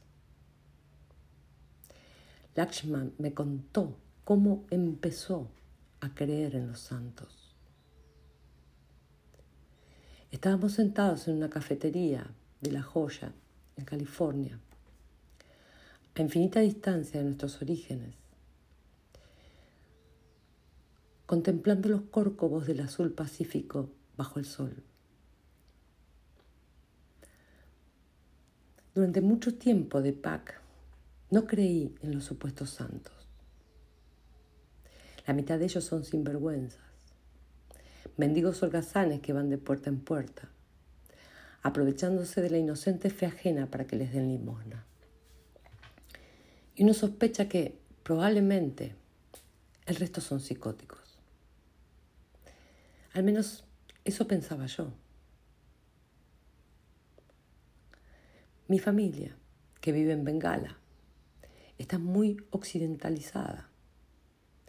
Instalamos una empresa de informática diez años antes de que la tecnología se disparara en el sur de la India. Todos los días rezamos nuestras oraciones ante el calor del el altar del comedor, pero es una mera formalidad. Yo vivo en la parte antigua de la ciudad. Desde mi ventana se ven los templos medievales consagrados a Shiva, ennegrecidos por el humo de motocicletas y camiones abollados. La India antigua y la moderna se encuentran en una zona de combate, en un chirriante ataque sensorial. Eso es con lo que todos los días me despierto. Como no soportaba la idea de pelear con el tránsito, una mañana decidí ir al trabajo caminando. La fábrica de mis padres no está lejos del centro. Ya sabes cómo son las aceras en la India. Imposibles. Diez minutos después de abandonar mi casa me sentía totalmente frustrado. Abriéndome paso entre un mar de vendedores callejeros, mendigos, gandules y 20.000 trabajadores que, como yo, trataban de ir hacia el mismo lugar. Me vino a la mente la imagen de un Ganges seco por el que corriera un torrente de humanidad. Bueno, eso fue después. Por aquel entonces solo sentí irritación y agotamiento. Al doblar la esquina vi un grupo de personas amontonadas alrededor de algo bloqueaban toda la acera, por supuesto. Y como estábamos en la India, los conductores de taxis y camiones se apeaban a mirar y detenían así el tránsito. Algo se quebró en mi interior. Me, me abrí paso a furiosos empellones, pidiendo a gritos que se apartaran de mi camino. Nadie me hizo caso. Cinco segundos después me hallaba incrustado en una madeja de cuerpos forcejeantes sin poder escapar. No puedes imaginar lo que sentí. Claro que puedes, porque tú mismo has estado allí. Pero cuando estaba a punto de gritar, sentí súbitamente que todo en mi mente se detenía. La ira, el frenesí, las preocupaciones, el flujo constante de asociaciones, todo desapareció, simplemente, dejando tras de sí una mente vacía. No soy tonto. Había leído las escrituras y todo eso de que la mente vacía es el silencio de Dios. Pero en las calles de Bengala, de algún modo me las compuse para avanzar. Allí, en medio del gentío, había una mujercita sentada con los ojos cerrados y vestida con un sari blanco. Parecía tener unos 30 años y algo en su aspecto me dijo que provenía de alguna aldea campesina. A día de hoy no tengo idea de por qué se había detenido así, en medio de la acera. Permanecía completamente inmóvil sin que le importara la aglomeración de alrededor. En realidad, la multitud se comportaba con bastante respeto. La rodeaba un círculo de personas arrodilladas. Me acerqué un poco más. Y entonces sucedió lo increíble. Mi mente vacía comenzó a tener algo dentro. No era un pensamiento, sino una sensación madre. No tengo otra forma de describirla. Era como si todos los sentimientos maternales que las mujeres brindan a su familia estuvieran dentro de mí, pero con mucha mayor pureza y claridad. No pensaba en mi propia madre. Solo existía esta sensación que se fue haciendo más fuerte, Vi como una verdad revelada que la mujer de la cera emanaba la energía de la madre desde su misma fuente. También vi con toda claridad que mi propia madre había estado tratando de expresar esa misma energía, aunque de manera imperfecta. Estaba conectada a una realidad que no dependía de esta o de otra madre. Es simplemente madre. El infinito amor de lo femenino hacia toda la creación.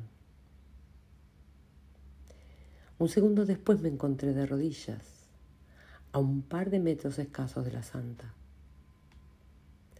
Ella había abierto los ojos y nos sonreía a todos. De algún modo, su sonrisa hizo que mi experiencia fuera mucho más intensa. Tuve una fugaz visión de miles y miles de almas deseosas de estar aquí, en la tierra, para experimentar lo precioso de ser madre. Lo que para mí vino después fue el perdón. Comprendí que todos los imposibilitados de amar, hasta los criminales más perversos, tratan de expresar esa energía divina. Todos estamos en el camino y, pese a nuestras diferencias, el hecho de estar en él nos hace mucho más parecidos de lo que pensamos. Se apagó la voz de Lachman. Aunque su encuentro había durado solo unos pocos minutos, el efecto fue permanente. Todavía lo, sobrecoge pensar que la mera presencia de un santo puede elevar la conciencia ordinaria. Efecto que en sánscrito se denomina Darksam. Más importante aún, Quedó convencido de que el camino hacia lo divino es real, pues había conocido a alguien que estaba al final de ese camino.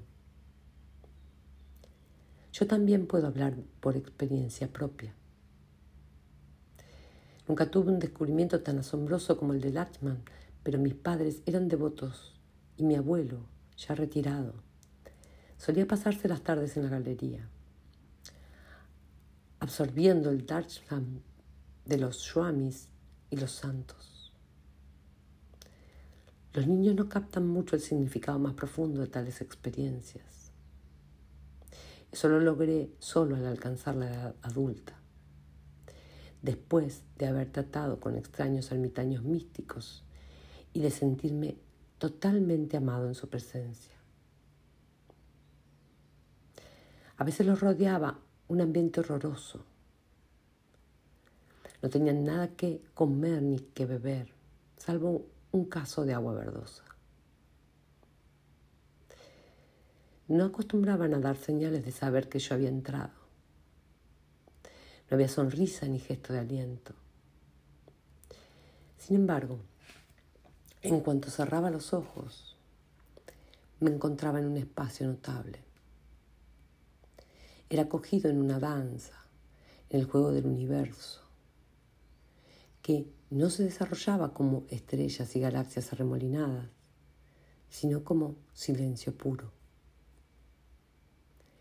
Me invadía el cuerpo una bienaventurada frescura. Dejaba de sentir la camisa pegada a la espalda y lo sofocante del aire encerrado.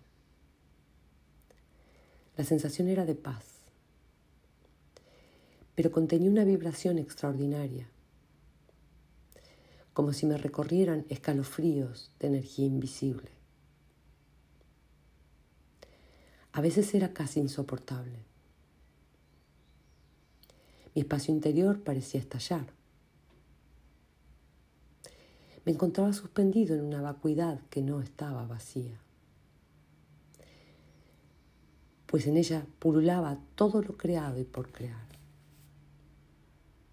El vientre de la Madre Cósmica. Y todo eso estaba en mí. Estos recuerdos me dan la certeza de que nuestro actual concepto del amor no es adecuado. todos usamos la palabra amor para referirnos a muchas cosas. Estar enamorado suele ser un estado complejo que confunde. No obstante, lo que yo experimentaba era increíblemente sencillo. El amor es espíritu. El espíritu es el yo. Yo y espíritu son lo mismo. Preguntar, ¿qué es espíritu? Es solo una manera de preguntar, ¿quién soy? No existe el espíritu fuera de ti. Tú lo eres. ¿Por qué no tienes conciencia de serlo? La tienes, aunque solo de manera limitada, como quien ha visto un vaso de agua, pero no el océano. Tus ojos ven porque en espíritu eres testigo de todo. Tienes pensamientos porque en espíritu lo conoces todo. Sientes amor por otra persona porque en espíritu eres amor infinito. Devolver al amor su dimensión espiritual requiere abandonar la idea de un yo limitado, con su limitada capacidad de amar, y recobrar el yo con su infinita capacidad de amor. El yo que realmente eres está hecho de conciencia pura, creatividad pura, espíritu puro. Su versión del amor está libre de todos los recuerdos e imágenes del pasado.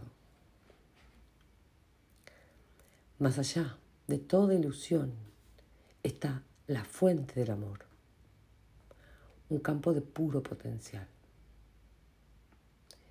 Ese potencial eres tú. ¿Qué es el camino? Lo más valioso que puedes aportar a una relación dada es tu potencial espiritual. Esto es lo que tienes para ofrecer cuando comienzas a vivir tu historia de amor en su plano más profundo al igual que la semilla necesaria para iniciar la vida del árbol. Tu potencial espiritual es la semilla para tu crecimiento en el amor. No existe nada más precioso. Al verte con los ojos del amor resulta natural ver también al prójimo de ese modo. Podrás decir de tu bien amado, como el poeta Rumi, Eres el secreto del secreto de Dios. Eres el espejo de la belleza divina. El camino hacia el amor es algo que escoges deliberadamente. A todo el que se ha enamorado se le indica el primer paso de ese camino. El desarrollo del potencial espiritual ha sido el mayor interés de todos los grandes videntes, sabios, profetas, maestros y santos de la historia humana. La suya fue una búsqueda del yo cuidadosamente trazada, muy lejos de la idea que tenemos del amor como desordenado asunto emocional. En la India, como he mencionado, el sendero espiritual se denomina Shadana, aunque una diminuta minoría de personas renuncia a la vida normal para vagar por el mundo en busca de iluminación. Son los monjes o sadhus, desde los tiempos de la más antigua civilización de la India védica hasta la actualidad. Todos consideramos que la vida es un sadhana, un sendero hacia el yo. Aunque el yo parezca ajeno a nosotros, en realidad está entretejido en todo lo que una persona piensa, siente o hace. Si te paras a pensarlo, resulta asombroso que no conozcas íntimamente tu yo. Buscar tu yo, declaran los sabios védicos, es como ser un pez sediento en busca de agua. Pero mientras que el yo aún tiene que ser encontrado, el sadhana ya existe. El objetivo del camino es transformar tu conciencia de separación en unidad. En la unidad solo percibimos el amor, solo expresamos el amor, solo somos amor. Mientras se produce la transformación interior, todo el camino debe tener alguna forma exterior que lo sustente. En la India, las personas, que, las personas se dejan conducir por su naturaleza hasta el estilo, hacia el estilo de camino más adecuado para lograr la plenitud. Unos son intelectuales por naturaleza y, por lo tanto, tienen aptitud para el sendero del conocimiento o jnana. Otros son más devotos, por los que tienen aptitud para el camino de la veneración o bhakti. Estos tienen mayor motivación exterior, por lo que les conviene el camino de la acción o karma. Ninguno de los tres se excluye mutuamente. Lo ideal es incluir en nuestro estilo de vida periodos diarios de estudio, veneración y servicio. Los tres enfoques se integrarán así en un solo camino. Sin embargo, es perfectamente posible sentirse tan cautivado por un solo enfoque que toda tu existencia puede centrarse en la lectura de las escrituras, la contemplación y el debate erudito. La vida de Gana, Yana. O bien puedes pasarte la vida meditando, entonando cánticos y participando en los ritos del templo. La vida de bhakti. También podrías dedicarte al trabajo social, a la purificación mental y física y a cumplir el mandato de Dios en la actividad cotidiana, la vida de karma. Aunque en los sectores más tradicionales de la India actual estos senderos se han descompuesto y han dado paso a estilos de vida modernos en los que el estudio y el trabajo tienen poco o nada que ver con las aspiraciones espirituales. ¿Qué significa esto para el occidental nunca antes expuesto al sadhana?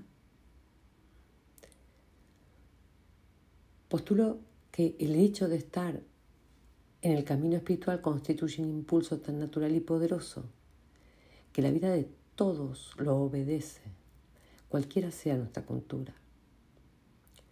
Un sendero es solo una manera de abrirse al espíritu, a Dios, al amor. Estas son metas que todos podemos codiciar. Sin embargo, nuestra cultura no nos ha brindado una manera establecida y organizada de alcanzarlas. Por cierto, nunca en la historia quienes buscan se han enfrentado a una escena espiritual tan desorganizada y caótica. Solo nos quedan las relaciones personales. El deseo de amar y ser amado es demasiado poderoso para extinguirse. Por suerte, el sendero espiritual existe basado en este insaciable apetito. La expresión camino hacia el amor no es una simple metáfora. Reaparece a lo largo de toda la historia espiritual, con muchas formas distintas. La versión más antigua es Bhakti, o tradición devota de la India védica, en la que todas las formas de amor sirven en último término a la búsqueda de Dios.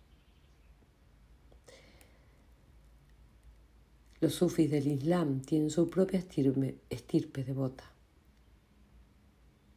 Rumi, a quien cito con tanta frecuencia, fue más que un poeta un gran maestro del camino. Para él, Dios era el más dulce y más deseable de los amantes, cuyo roce podía sentir en su piel. Cuando llueve hace frío eres más hermoso. Y la nieve me acerca aún más a tus labios. El secreto interior, ese que nunca nació, tú eres esa frescura. Y contigo estoy ahora.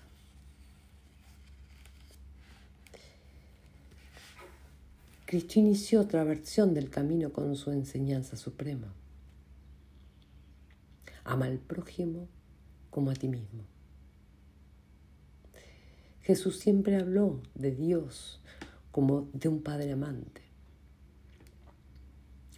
La versión cristiana del camino es, por lo tanto, una relación menos parecida a la que existe entre los amantes que a la relación entre padre e hijos o entre el pastor y su rebaño.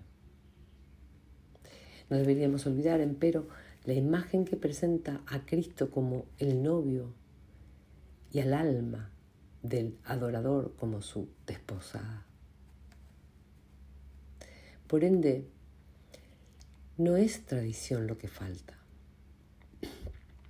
Sería más justo decir que la mayoría de las religiones parece haberse esfumado la enseñanza del amor, tal como se fue presentando en un principio para convertirse más en un ideal que en una realidad práctica. No obstante, entre tanta confusión y desmoronamiento de enseñanzas tradicionales, aún queda la chispa del amor que une a dos personas. Y con ella puede hacerse un sendero. Como la pavesa diminuta que consume todo un bosque la chispa del amor es lo único que necesitas para experimentar el amor en todo su poder y su gloria, en todos sus aspectos, terrenales y divinos. El amor es espíritu, sí. Y todas las experiencias del amor, por insignificantes que parezcan, son en realidad invitaciones a la danza cósmica. Tras cada relato de amor se esconde el cortejo de los dioses y las diosas. En una era diferente, el más fugaz de los encaprichamientos tenía un sentido espiritual. Se tomaba en serio la proximidad de Dios en el bien amado. Sin embargo, desde el advenimiento de Freud, los psicólogos nos aseguran que enamorarse es algo ilusorio. La sensación de éxtasis que forma parte del enamoramiento no es realista. Debemos aprender a aceptar el carácter pasajero del idilio y restar importancia a la fantasía proyectada, entre comillas, según la cual podríamos ser tan inmortales e invulnerables como se sienten los amantes apasionados. Por ende, deberíamos mostrarnos escépticos acerca de lo que Walt Whitman dice efusivo. Soy pareja y compañero de las gentes, todas tan inmortales e insondables como yo mismo. Cuán inmortales ellas no lo saben, yo sí. Y sería preciso pensar que Auden se permitía una fantasía hiperbólica al decir, en el primer éxtasis de amor, en mis brazos encierro la flor de los siglos y el primer amor del mundo. La sensación de placer y bendición, de algo único e inigualable que experimentan los amantes, tiene su propia realidad, pero debes buscarla hacia adentro. Idilio y espíritu son dos estados de verdad interior. En este libro postulo que se pueden unir. El dramático cambio psicológico que se produce cuando nos enamoramos es, en realidad, un estado pasajero de liberación espiritual, un atisbo de lo que en verdad eres. las sensaciones extáticas que fluyen entre dos amantes, su sensación de gozar de una protección inigualable, su fe en un estado atemporal del ser. Todo eso es una realidad espiritual. Oriente ha tendido a retener la dimensión espiritual del enamoramiento, aún en su mayor pasión, como en este verso de Rumi. El amor es el modo en que los mensajeros del misterio nos dicen cosas. En esta visión del amor, que se expande mucho más allá de dos personas y su encaprichamiento, los actos de amor nos unen a una realidad que ansiamos, pero que no sabemos cómo alcanzar. El misterio, entre comillas. En este libro utilizaré la frase maestro espiritual para designar a quien ha logrado el dominio de la realidad espiritual. Pese a las enormes diferencias culturales que existen entre un maestro sufí, un yogi, un santo cristiano y un gran experto en las artes marciales chinas, todos pueden percibir el espíritu con tanta claridad como tú y yo vemos la tierra y el cielo. Los maestros espirituales no nos proponían metas idealistas al enseñar el camino hacia el amor. En un sentido muy práctico, el camino permite que dos personas puedan escapar a la trampa de la separación y sufrimiento y la reemplacen por paz y éxtasis. La frescura de la vida es amor y nada más. Cuando dos personas crecen hasta lograr ese conocimiento, la promesa de una felicidad duradera cobra realidad.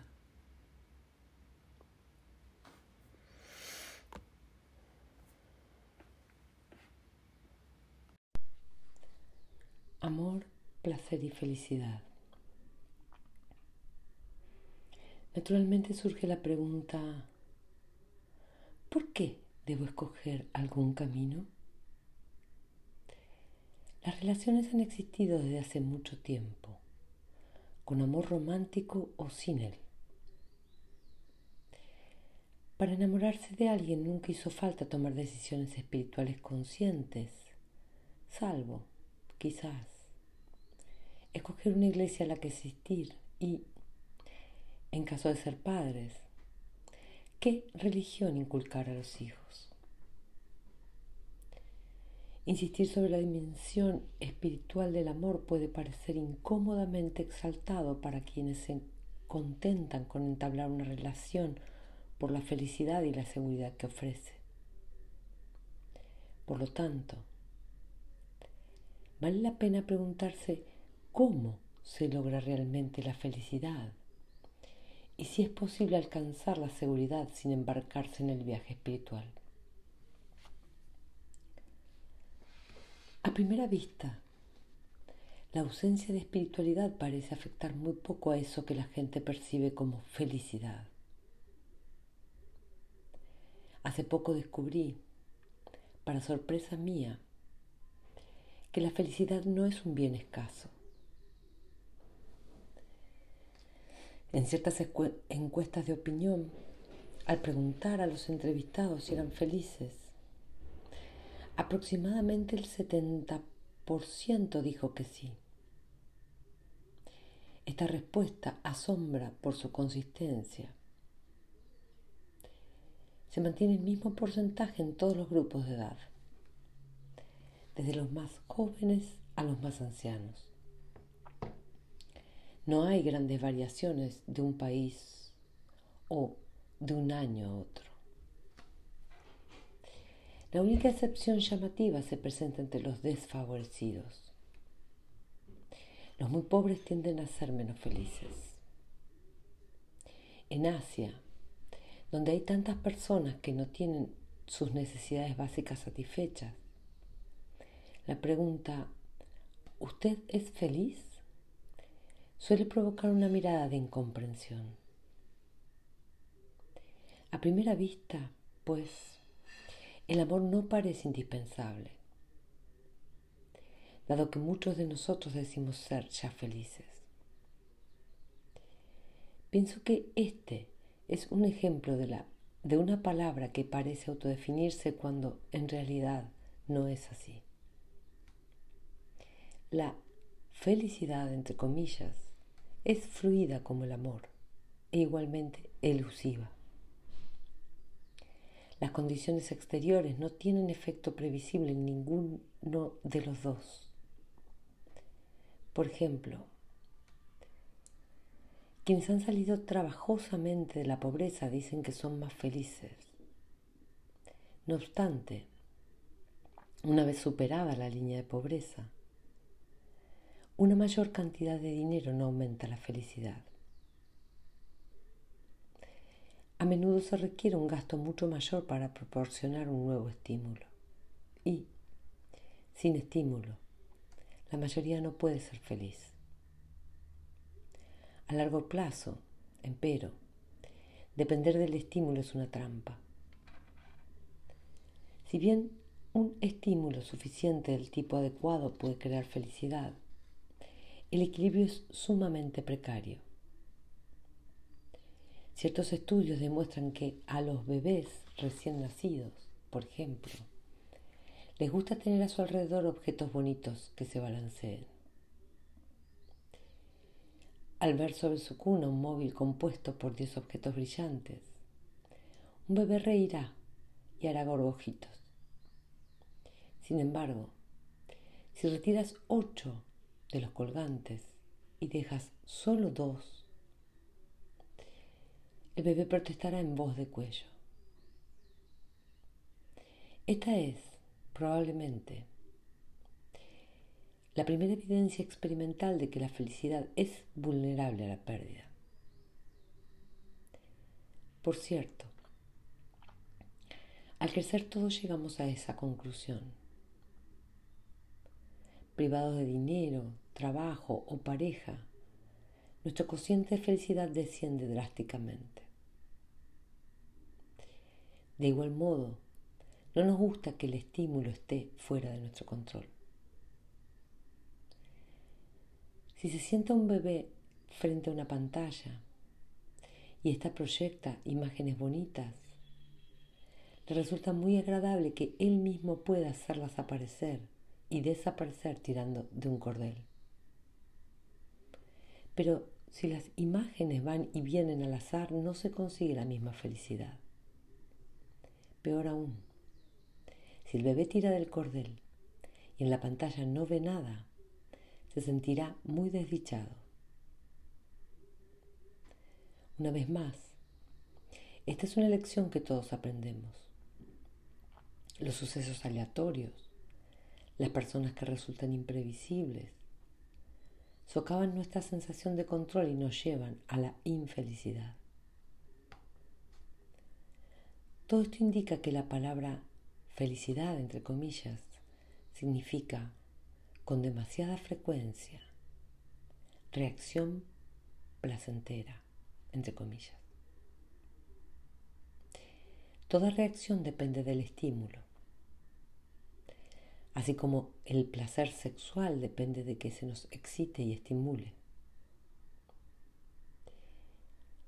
Este hecho innegable hace que incontables personas caigan presas del pánico al desvanecerse su fuente de placer quienes rebotan de un fracaso matrimonial a otro exhiben en su forma más plena esas ansias de estímulo. Sin embargo, sobre cualquier deseo de mantener las cosas estables, previsibles y reconfortantes pende la misma sombra. No puedes haber en tu existencia ninguna sensación de seguridad si ésta depende de factores externos pues nunca se pueden controlar los cambios imprevisibles de la realidad. La solución consiste en hallar una fuente de felicidad más allá del placer, puesto que la búsqueda de placer no puede ser independiente del estímulo externo. Mientras el amor sea placer, su final es previsible. Un triste debilitamiento hacia la inercia y la indiferencia. En tiempos recientes, este argumento ha obtenido el apoyo de un sector inesperado. La investigación bioquímica ha aislado ciertos elementos químicos asociados con el placer, especialmente el neurotransmisor llamado serotonina. Un alto nivel de serotonina es típico en quien experimenta una sensación de bienestar. Desde hace tiempo, los niveles insuficientes de serotonina se vinculan a la depresión. Ciertos estudios relacionados han aislado los lóbulos frontales izquierdos del córtex como sede de una mayor actividad cada vez que alguien se siente feliz. La conclusión obvia es que el estímulo cerebral equivale a la felicidad. Por desgracia no es así, pues el estímulo se desgasta. Si se repite el mismo estímulo, nuestras respuestas se debilitan con el tiempo. El sabor que en otros tiempos nos pareció tan dulce se torna rancio y empalagoso. La cara que antes nos encantaba pasa a ser vulgar. El espectáculo más excitante pasa a ser mera parte del panorama. Es importantísimo hallar nuestra felicidad sobre una base que no cambie. Comparado con el placer, el amor es abstracto. Si prescindiéramos de las sensaciones agradables que se asocian a él, casi todos tendríamos dificultades para definir la experiencia de amar. Pero el amor tiene el poder de curar, de revelar la esencia divina de restaurar la fe en el propio ser, de dotar de armonía todos los planos de la existencia. Y todos estos efectos van mucho más allá de las, de las sensaciones. Son resultados tangibles basados en el espíritu. En nuestra sociedad, cuanto más tangible es algo, más probable es que nos merezca fe. Por suerte, pese a lo abstracto del amor, la investigación científica confirma que es potente y espectacular como la medicina, tanto cuando está presente como cuando es retirado. El amor contribuye a la recuperación. Según ciertos estudios realizados en salas de cardiología, los pacientes masculinos que responden positivamente a la pregunta ¿se siente amado?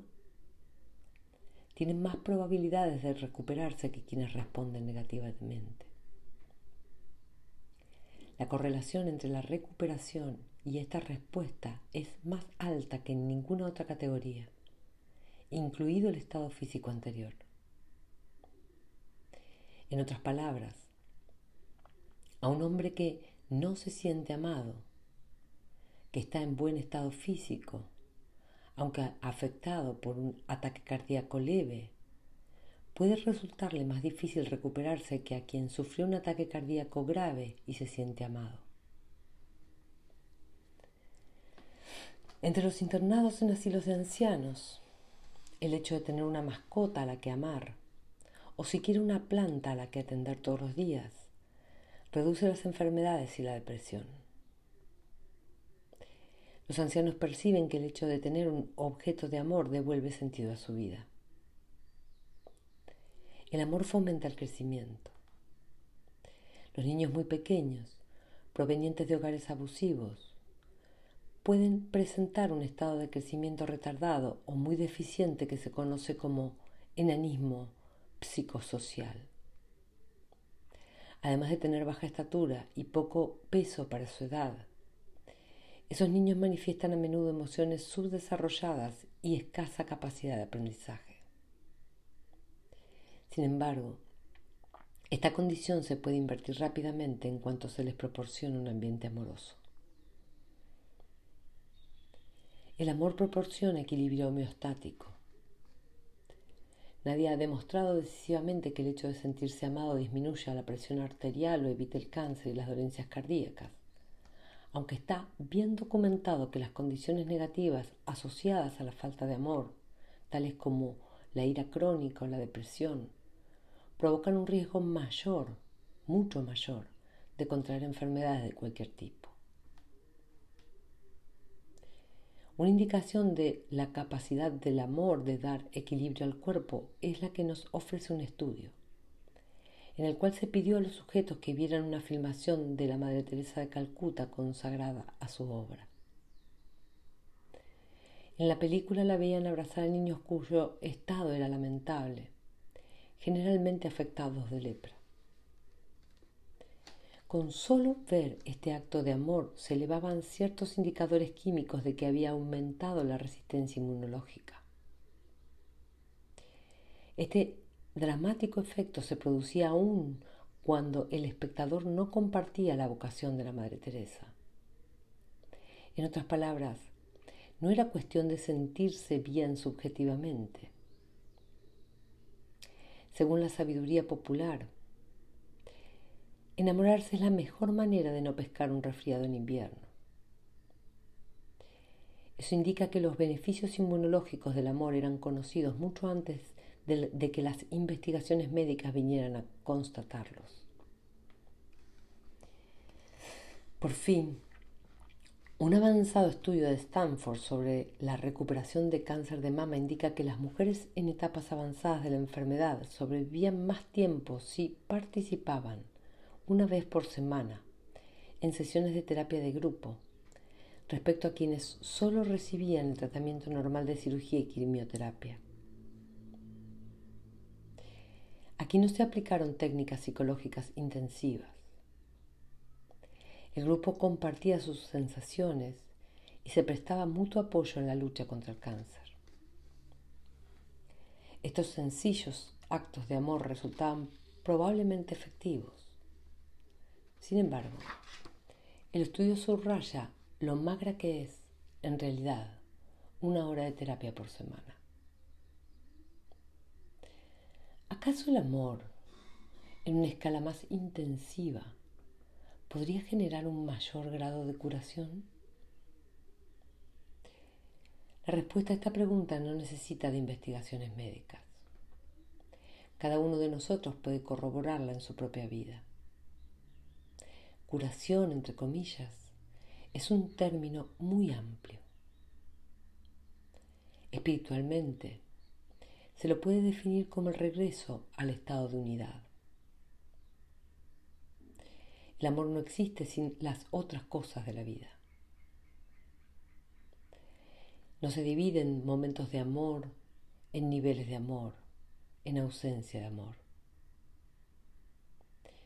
Estos son nuestros términos relativos. Nuestros meros vistazos a una fuerza que se mantiene intacta y entera.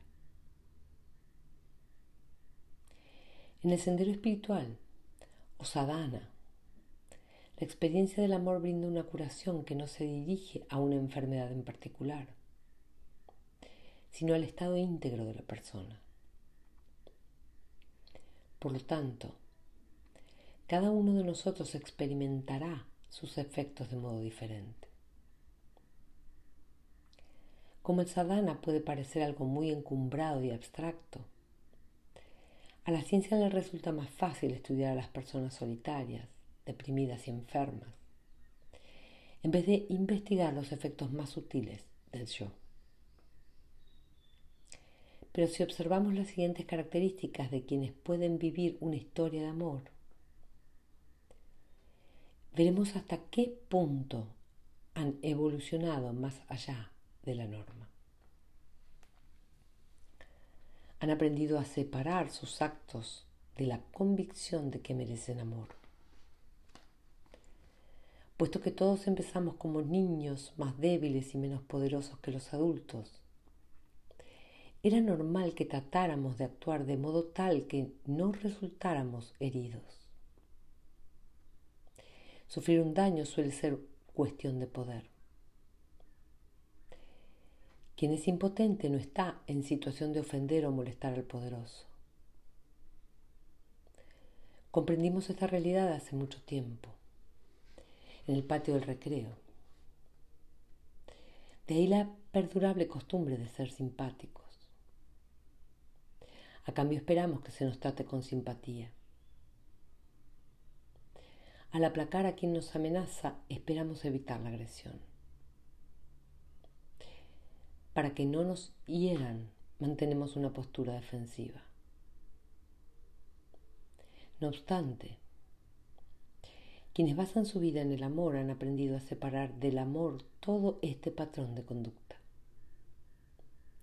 El amor no surge de aplacar las posibles amenazas. No por ser siempre simpático lograrás que el prójimo te ame. Enfrentados claramente a estas aseveraciones, casi todos estaríamos de acuerdo con ellas. Sin embargo, la huella del pasado es profunda y, en un plano inconsciente, actuamos como niños sin poder. Entre los que viven sus propias historias de amor es característica común el haber aprendido a desechar este patrón. Pueden dar en todos los niveles. Decir que para recibir amor debemos dar amor se ha convertido en una perogullada. Esta acción recíproca mantiene vivo el flujo del amor. Sin él, el amor se estancaría. Sin embargo, aprender a dar va contra ciertos condicionamientos muy arraigados en nuestro interior. Todos hemos aprendido a aferrarnos a las cosas buenas. Cuesta desprendernos de lo que nos es precioso. Para quienes aman, pero quienes aman han aprendido que aferrarse es una actitud posesiva. Y todo el que se ha visto atrapado en una relación posesiva conoce sus asfixiantes efectos. No hay amor cuando el otro no puede darte espacio para que vivas tu propia existencia. Dar espacio no es sencillo. Debes estar dispuesto a reconocerle al otro todo su ser. Debes permitirle expresar libremente sus ideas, sentimientos, reacciones y voluntad. Quienes han aprendido a dar en todos los sentidos descubrieron un ingrediente clave para vivir su historia de amor.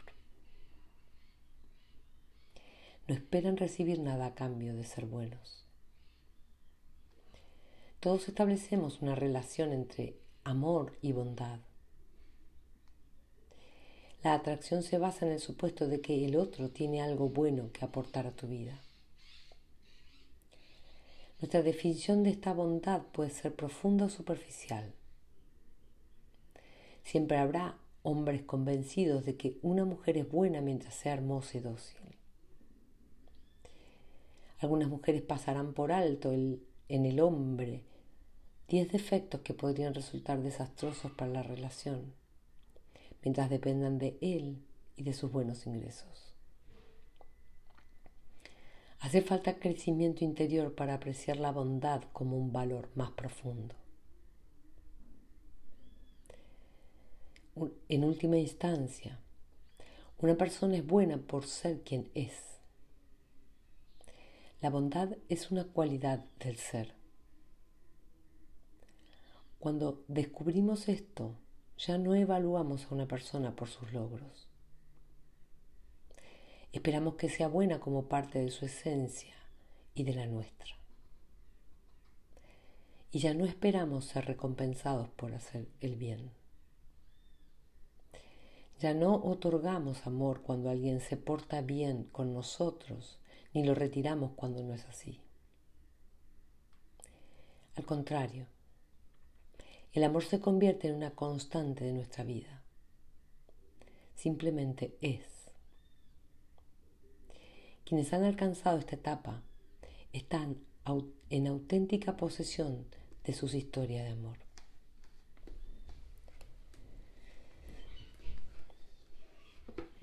No juzgan ni viven temiendo ser juzgados. El juicio es lo que te señala algo erróneo en ti o en cualquier otra persona. Como todos tenemos secretos, todos tendemos a vivir temiendo el juicio. Una voz interior nos advierte que el prójimo juzgará nuestras transgresiones con tanta dureza como nosotros las suyas. Esta autocondena tiene otra faz. Para sentirnos a salvo de ese juicio, buscamos primero la falta en el prójimo. Quienes aman han descubierto la falsedad de este proceso. Jamás te sentirás mejor contigo mismo haciendo que otros se vean peor. El hábito de la crítica no sirve sino para posponer el día en que surjan a la luz tus propios juicios secretos. La única manera de desactivar la culpa y la vergüenza es sacar a la luz cuanto creas que está mal dentro de ti. En realidad, no hay nada malo dentro de ti ni de nadie. Eso es lo que dice la voz del amor.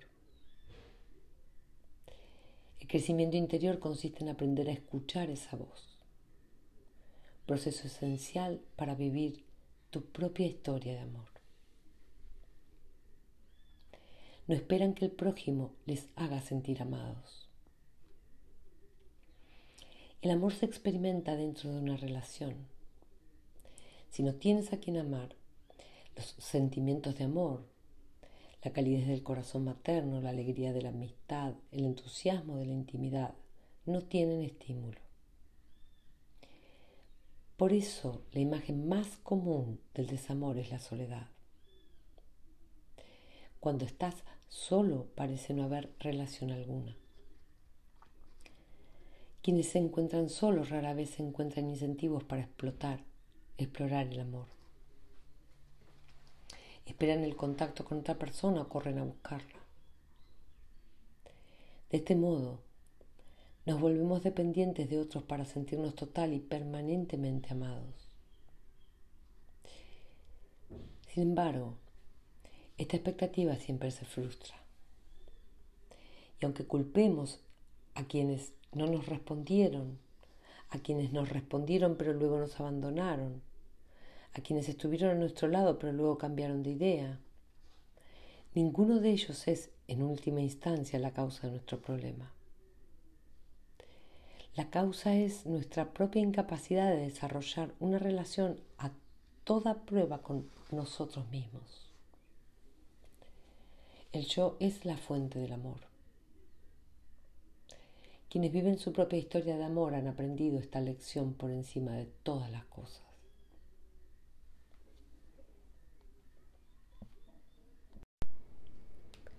La falta de amor. La falta de amor es tan devastadora como benéfica su presencia. Por desgracia, debemos suponer que en estos momentos la mayoría de las personas no está viviendo una historia de amor. Aun quienes dicen estar muy profundamente enamorados pueden estar engañándose, al menos en parte.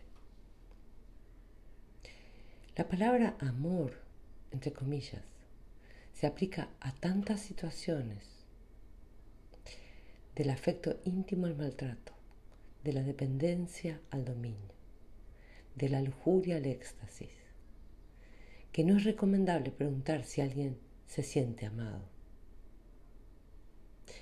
Sin embargo, la falta de amor es menos elusiva,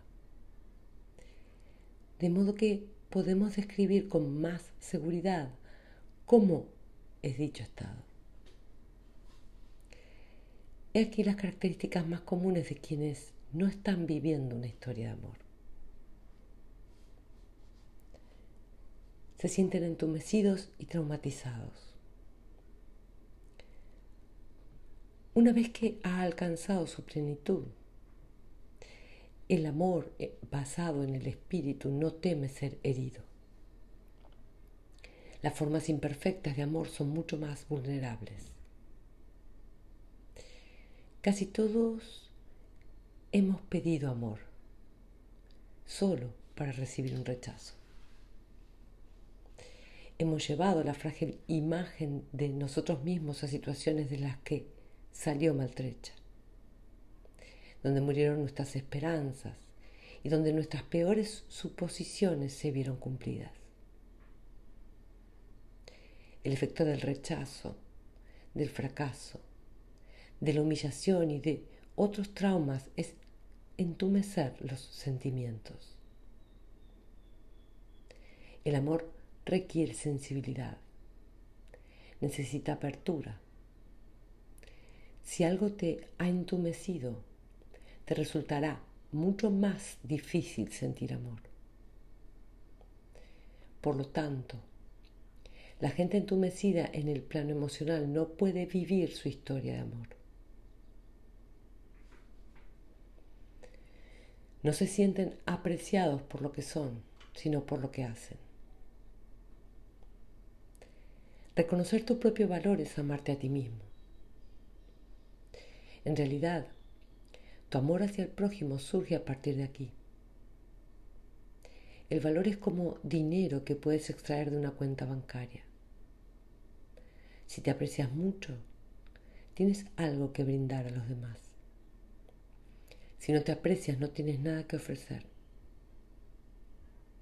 ¿Y qué es lo que debes apreciar? Si al mirar dentro de ti mismo te preguntas, ¿qué podría amar otra persona en mí? La única respuesta perdurable es a mí mismo. Las personas que pueden dar esta respuesta no se valoran por lo que hacen, sino por lo que son. En cuanto a logros, todos tenemos una lista limitada. Nuestras buenas acciones tienen un fin. En nuestra mente, las cosas que la sociedad aprueba de nosotros suelen quedar sobrepasadas por defectos que preferimos mantener fuera de la vista ajena. Si nos apreciamos por lo que somos, por los éxitos, las buenas acciones y la aceptación social, el alcance de nuestro amor queda limitado. Las personas que se aprecian casi enteramente por lo que hacen no tendrán historias de amor propias. Viven según creencias distorsionadas. El amor que tienes en tu vida es solo tan valioso como tú lo percibas. La clave de la percepción es creer. No existen encuentros neutros. Siempre vemos a los otros a la luz de nuestras creencias. Siempre nos sentimos vistos a la luz de nuestras creencias. He conocido a personas que al entrar en un salón lleno de desconocidos, se creían recibidos por una oleada de hostilidad. Otras personas entran en un salón y se sienten inmediatamente bienvenidos. La diferencia reside por completo en la percepción, puesto que este juicio es anterior a cualquier evidencia externa. Yo diría que los primeros no se sienten queridos en este mundo y los del otro grupo sí. Cualquier creencia que ataque tu capacidad de apreciarte es una distorsión. En esencia, el yo es de elevadísimo valor. Merece amor sin excepción. Quienes no pueden vivir su historia de amor albergan creencias distorsionadas que disfrazan la realidad de su infinito valor. Han fracasado en el amor y están demasiado fastigados para intentarlo otra vez. Cuando te ves ante una empresa que fracasa, es natural que renuncies, tarde o temprano. Cuando éramos más jóvenes todos podíamos buscar el amor con cierta dosis de esperanza y optimismo, respaldados por la energía. Y hace falta energía para dar rienda suelta a cualquier pasión. A algunas personas se les ha agotado esa energía. Dicen no tener tiempo para el amor. Creen no necesitarlo en su vida. Lo que experimentan, en realidad, es falta de energía, la pérdida de entusiasmo que sigue al fracaso reiterado. Pero la energía es un bien autorrenovable. como el agua de la fuente. Su caudal no disminuye por mucho que consumas. Quienes no pueden vivir su historia de amor no han descubierto el modo de renovar su energía, de abrevar en su fuente de pasión. No todos estos factores se aplican a una misma persona. Los hay que se aplican en cierto grado a todos nosotros. Sin embargo, podemos percibir algunas causas subyacentes en común. Se ignora el camino hacia el amor, cómo entrar en él, cómo recorrerlo y hasta qué es. Nuestra visión materialista del mundo ha reducido el amor a un aleatorio flujo de hormonas, sumado a fantasías psicológicas. La verdad espiritual es muy diferente. Cuando caen los muros, descubrimos que nuestro verdadero problema no es que falte amor a nuestro alrededor, sino que lo hay en demasía.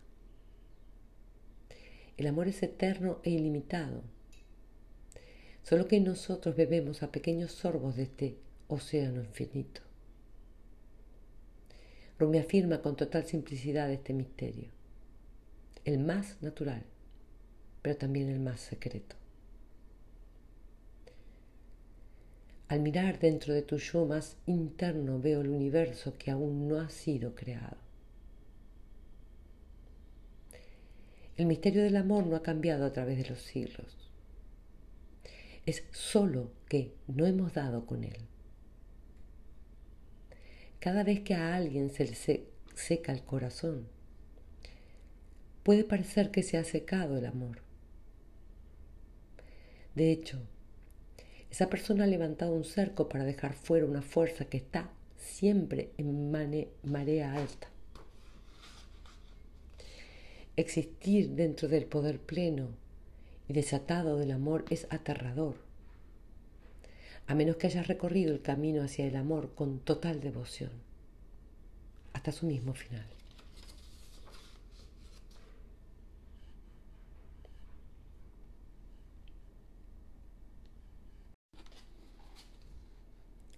Práctica de amor. Purificar el corazón.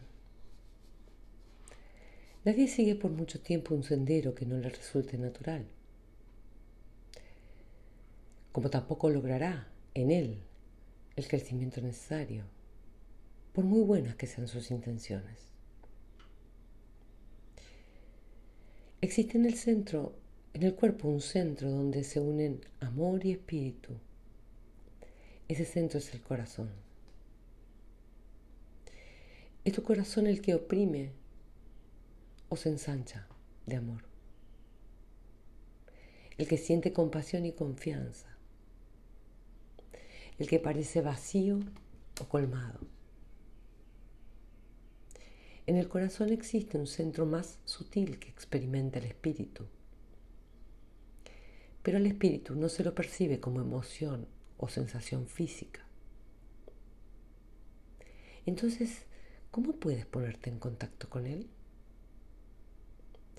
Según los maestros espirituales, el espíritu se experimenta primero como la ausencia de lo que no es espíritu.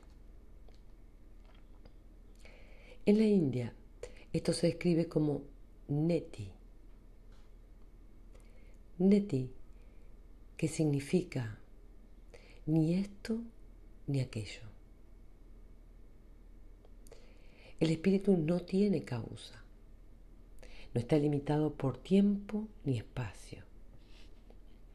No es una sensación que pueda ser vista, tocada ni percibida por el gusto o el olfato. Esta puede parecer una manera desconcertante de definir algo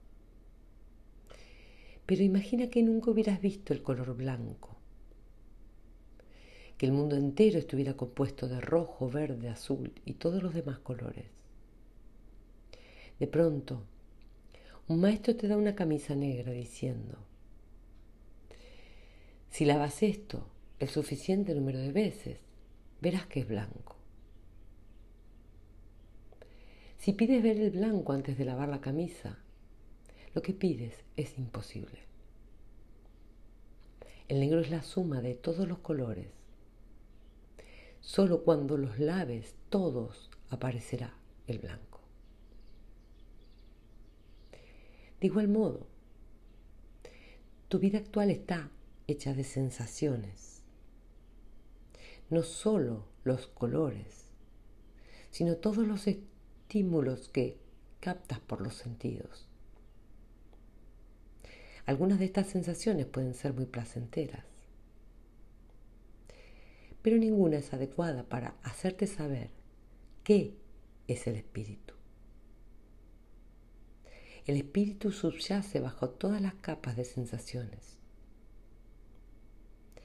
Para experimentarlo debes ir al corazón y meditar en, en él hasta que se purifique todo lo que oscurece el espíritu.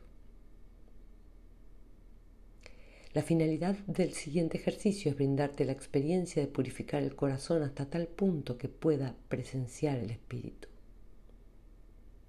Puro, entre comillas. En este caso, no significa bueno y virtuoso, significa libre de impurezas, sin juicio alguno de valores. Según palabras de William Blake, se trata de limpiar las puertas de la percepción. Meditar sobre el corazón. Siéntate cómodamente en una habitación silenciosa a solas. Escoge un momento en que no tengas prisa. El mejor es la primera hora de la mañana, cuando la mente está alerta y fresca Trata de evitar el atardecer, cuando la conciencia se prepara para dormir. Cierra los ojos y concentra tu atención en el centro del pecho, donde está el corazón. El corazón físico está desviado hacia la izquierda, pero eso es irrelevante en este caso. El centro espiritual del corazón se encuentra directamente detrás del esternón. Toma conciencia de tu corazón como espacio. No trates de oír sus latidos ni ningún otro sonido que pueda hacer al bombear la sangre. El centro que debes hallar es un punto de conciencia por donde entran los sentimientos. En su forma pura está vacío. Lo impregna la falta de peso, la ausencia de preocupaciones, la paz y una luz sutil.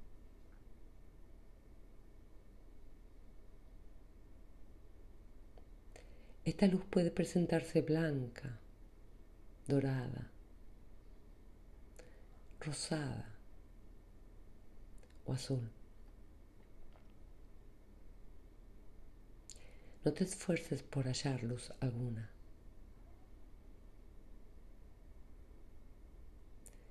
No trates por ahora de percibir la pureza del centro del corazón. Solo necesitas sentir lo que haya allí.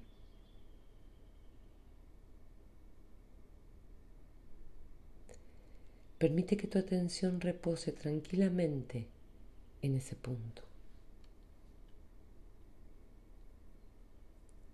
Respira con suavidad y percibe el aliento que va hacia el centro del corazón.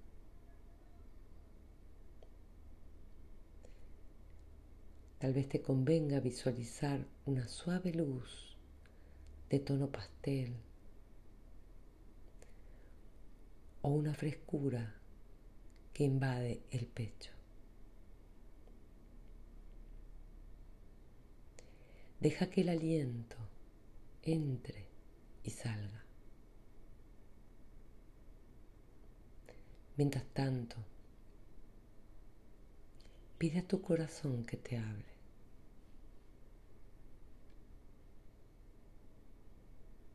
No expreses esto como una orden. Basta con la vaga intención de que tu corazón se exprese. Durante los cinco o diez minutos siguientes, permanece inmóvil, escuchando. El corazón empezará a liberar emociones, recuerdos, deseos, temores y sueños así acumulados durante mucho tiempo. Entonces te descubrirás prestando atención.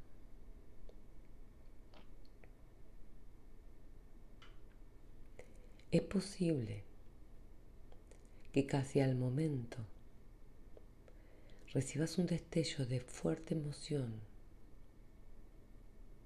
positiva o negativa, o un recuerdo olvidado. El ritmo respiratorio puede alterarse. Tal vez suspires o lances una exclamación ahogada.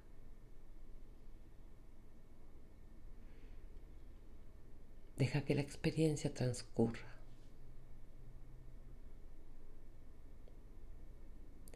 Si te adormeces o comienzas a soñar despierto, no te preocupes. Simplemente devuelve tu atención al corazón.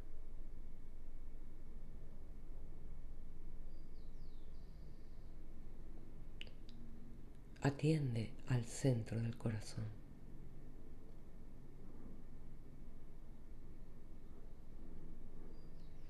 Te hable con miedo o tristeza deleite o placer, su mensaje será igualmente beneficioso.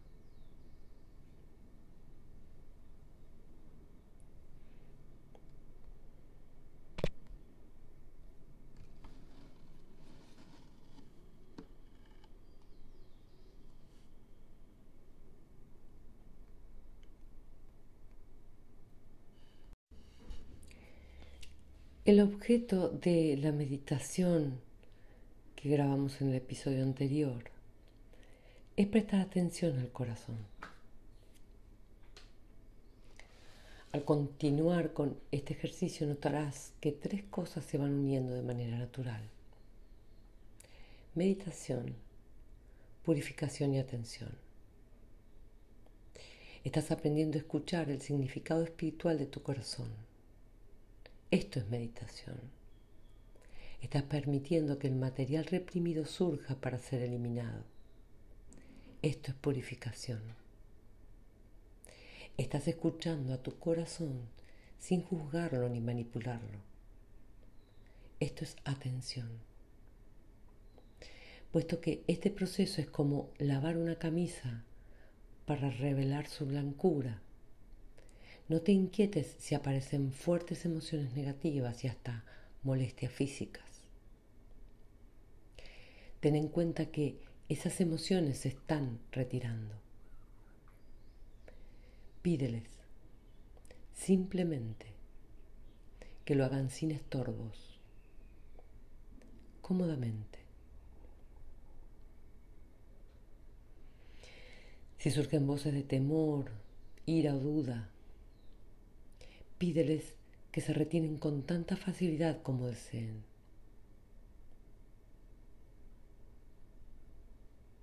En el caso de que persista un dolor en el pecho, sobre todo si hay antecedentes cardíacos en tu familia, deberías consultar a tu médico, por supuesto.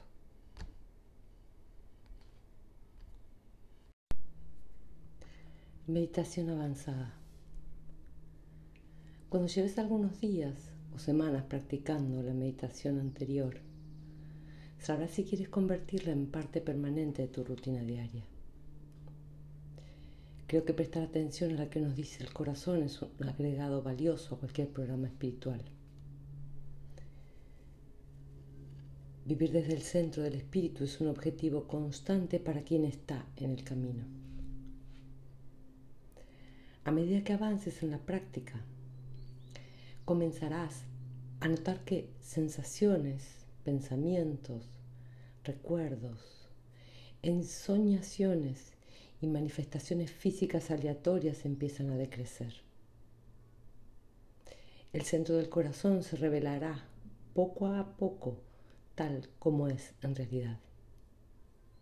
Silencio, paz un cálido resplandor o una luz sutil.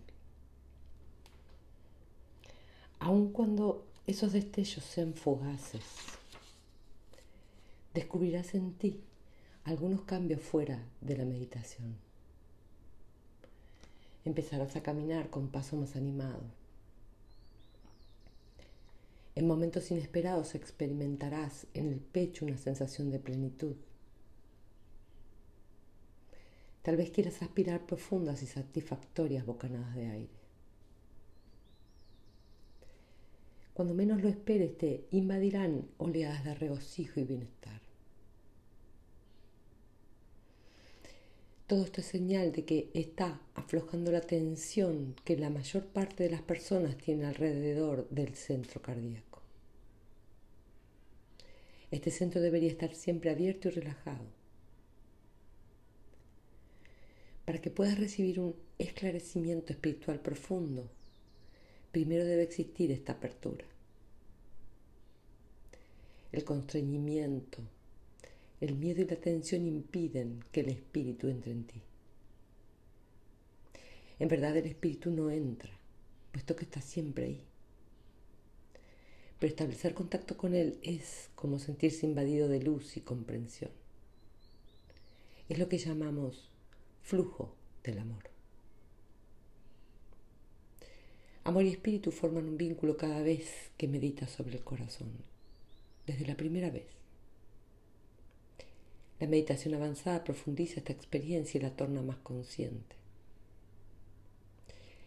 A medida que progreses en esta práctica, te resultará cada vez más fácil ir a tu corazón en busca de consejo y sabiduría o simplemente para sentirte amado. No hace falta hablar con palabras a tu corazón. Él tampoco necesita hacerlo.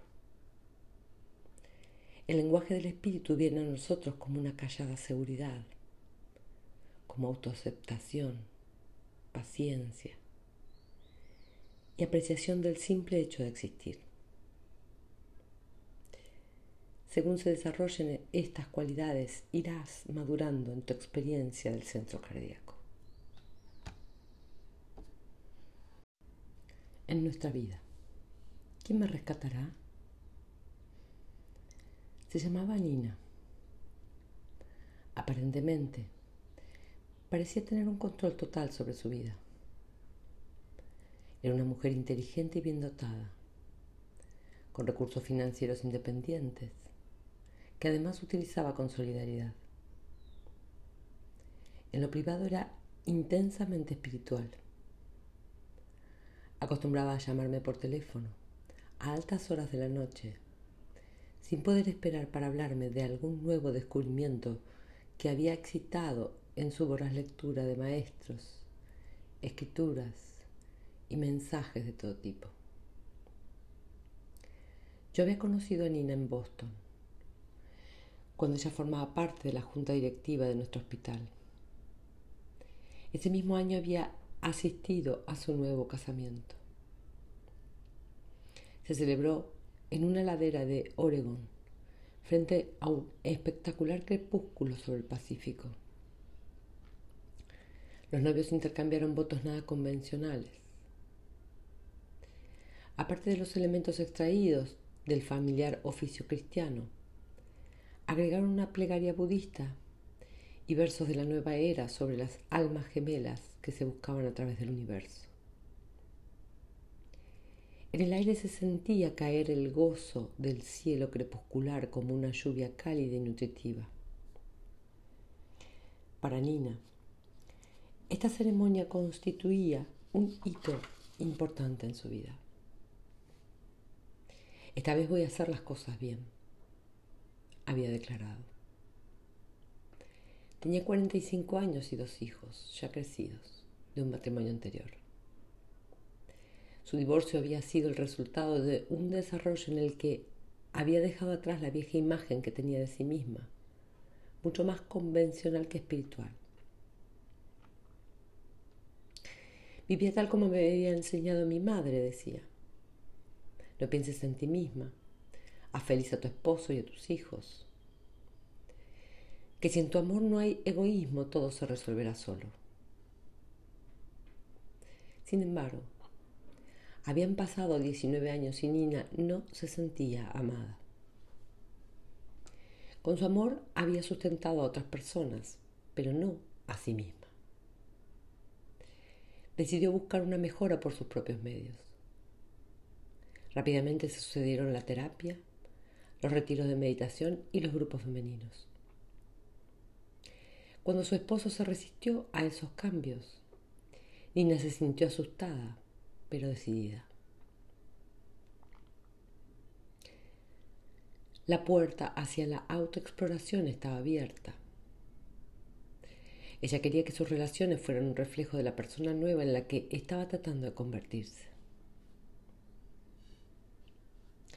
Si mi primer esposo insistía en mantenerme dentro de una caja en la que yo no quería estar, explicaba, entonces no era la persona que más me amaba.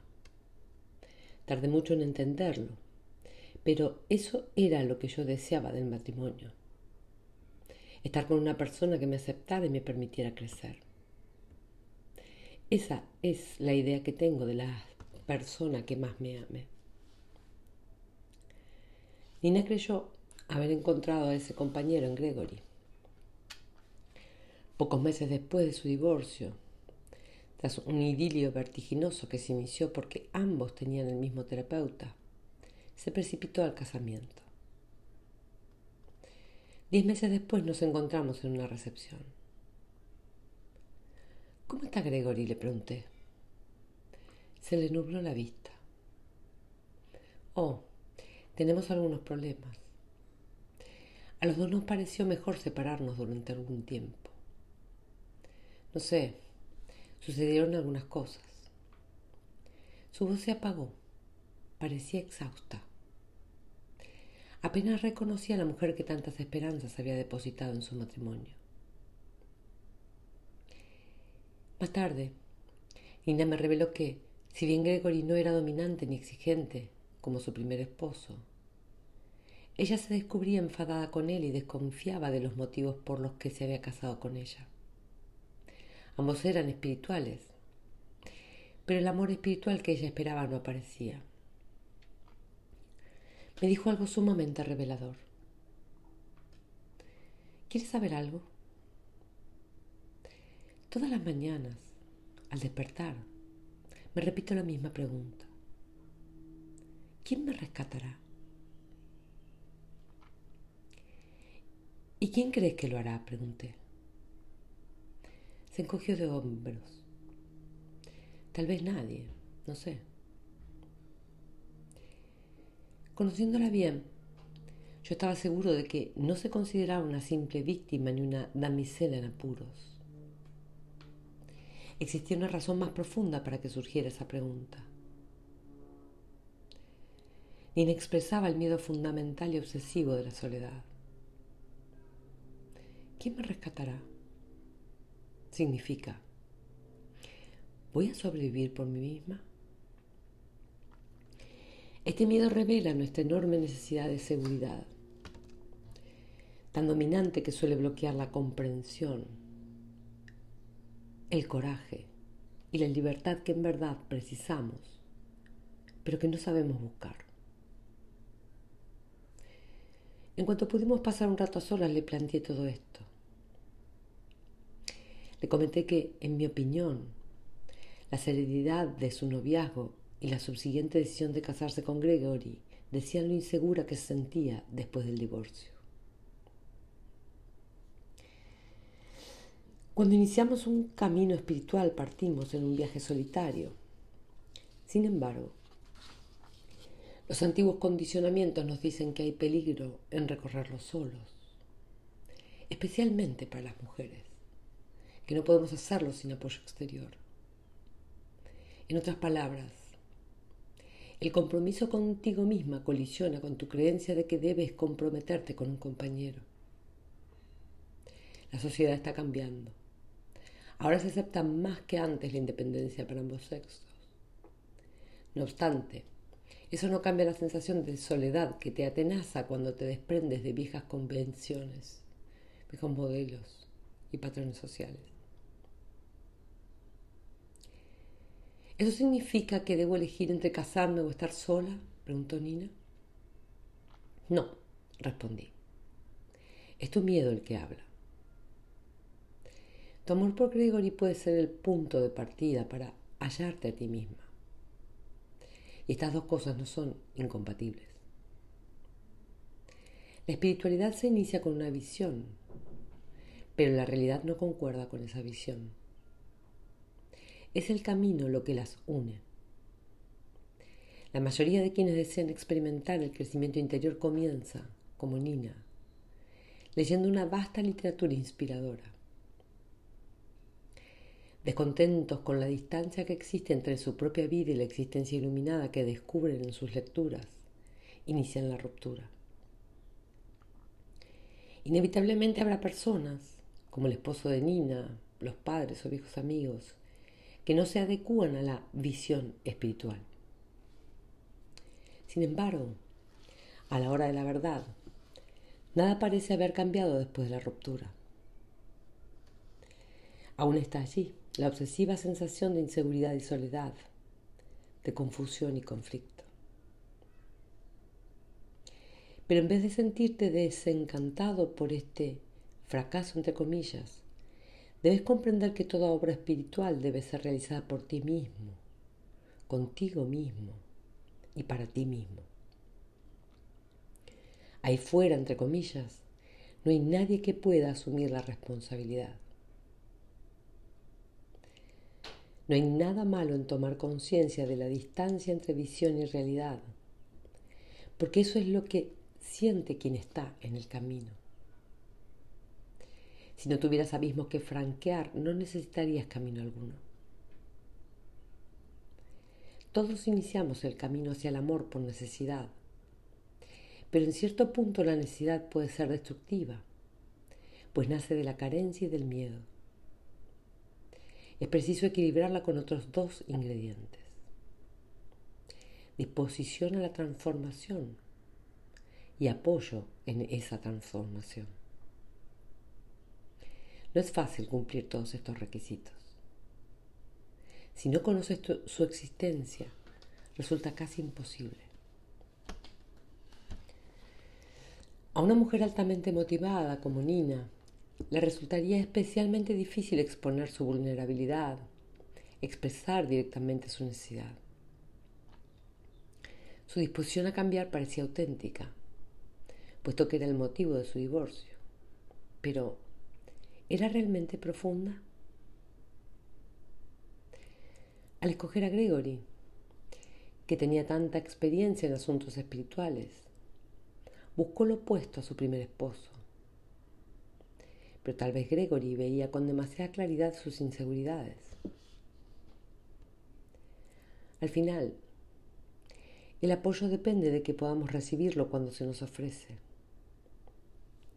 No era seguro que Nina estuviera del todo abierta a compartirse con un hombre al que conocía desde hacía unos pocos meses antes de iniciar la convivencia. Necesidad, disposición y apoyo. Las tres cosas son necesarias para iniciar el camino hacia el amor. Son señales para indicar al espíritu que uno está dispuesto a apartarse de los tradicionales estilos de vida porque ya no pueden convertirse en nuevos. Le dije a Nina que, en su pregunta, ¿quién me rescatará? Había un significado más profundo. Estaba expresando la intuición de que iba a ser rescatada, pero no por un hombre. Era su propio espíritu el que la llamaba al camino. Le pedí que practicara la meditación sobre el corazón. Según me dijo, esto es lo que sintió. Exclamaciones ahogadas y momentos de respiración irregular, ocasionales sollozos seguidos de suspiros profundos y relajados, punzadas en el pecho, rigidez en el cuello y el abdomen, inquietos impulsos de abandonar la meditación y levantarse de un brinco. Cuando le pregunté qué sucedía en su mente, habló de viejos recuerdos, oleadas de tristeza, fantasías, repetición obsesiva de preocupaciones diarias y fugaces momentos de silencio.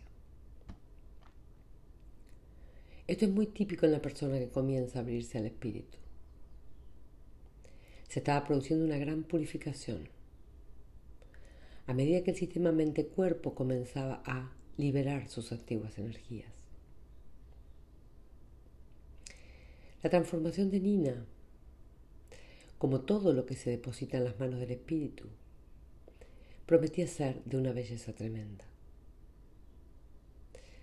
Por el momento, empero, ella estaba demasiado enredada en sus confusiones como para verlo así. En cierto momento de la conversación, Nina se sobresaltó ante un comentario mío. Si no te molesta que te lo diga, me gustas así, dije. ¿Cómo? ¿He hecho un desastre? inquirió. En primer lugar, no creo que estés hecho un desastre. Estás en fermento, lo cual es muy diferente. Tu confusión te ha abierto. Querrás decir que he puesto mi vida patas arriba, corrigió. ¿Y qué hay de malo en eso? Todos somos vulnerables. Quienes se empeñan en negarlo se ven forzados a vivir dentro de un caparazón de negaciones. Y eso no es lo que tú quieres. De pronto pareció cansada. Solo quiero ser feliz. Es lo que todos queremos. Pero tú apuntas mucho más alto, observé. Quieres ser real. Y estás dispuesta a enfrentarte a lo que haga falta para conseguirlo. Así se expresa tu espíritu en estos momentos. Su talante cambió. Me dedicó una débil sonrisa. Sería de gran ayuda tener un cálido cuerpo junto al mío. En la situación de Nina no hay nada obviamente espiritual, entre comillas. Pero, de hecho, el camino hacia el amor nos llama con más fuerza cuando ya no funcionan las conductas, creencias y enfoques de antes. El fermento, la inquietud y el descontento marcan siempre el comienzo del camino al separarnos, Nina y yo nos abrazamos. En estos momentos no te sientes amada, dije, y dudas de ser dignas de que te amen. Sientes en cambio que has fracasado o que te han fallado. Deja correr todas esas emociones. No trates de huir de ellas. Pero recuerda que la verdadera cuestión se encuentra en otro sitio. Estás atrapada en una definición del amor que resulta demasiado limitada. Expande tu definición. Permite que tu concepción del amor vaya más allá de tus necesidades emocionales. Entonces toda tu perspectiva cambiará. No verás derrotas ni fracasos. Todo lo contrario. Verás la perfección en todo momento, desde que fuiste concebida en el vientre, tu vida ha sido amor. Tu existencia es una expresión de amor, la única expresión real que puede tener. todo lo demás es ilusorio.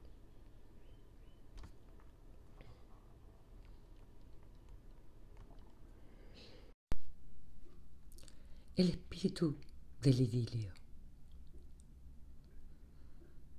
En nuestra cultura no nos enseñan que enamorarnos sea un hecho espiritual. Sin embargo, durante siglos enteros, esa fue la interpretación establecida. Cuando se preguntaba, ¿de dónde proviene el amor? La respuesta universal era, de Dios. Según el Nuevo Testamento, quien no ama no conoce a Dios, pues Dios es amor. En todas las religiones, la vida de los santos ha expresado el amor en su dimensión espiritual. Asimismo, la persona más humilde de las personas enamoradas comprendía que estaba pisando territorio sagrado. Con el paso de los siglos, esa conexión divina se perdió, sobre todo en Occidente. Y el amor romántico se convirtió en un asunto más terrenal, más centrado en los encantos seductores de otro individuo. Como te amo, déjame contar las maneras, entre paréntesis. En términos espirituales, enamorarse es una apertura, una oportunidad de entrar en la atemporalidad y permanecer allí. de conocer las modalidades del espíritu y traerlas a la tierra.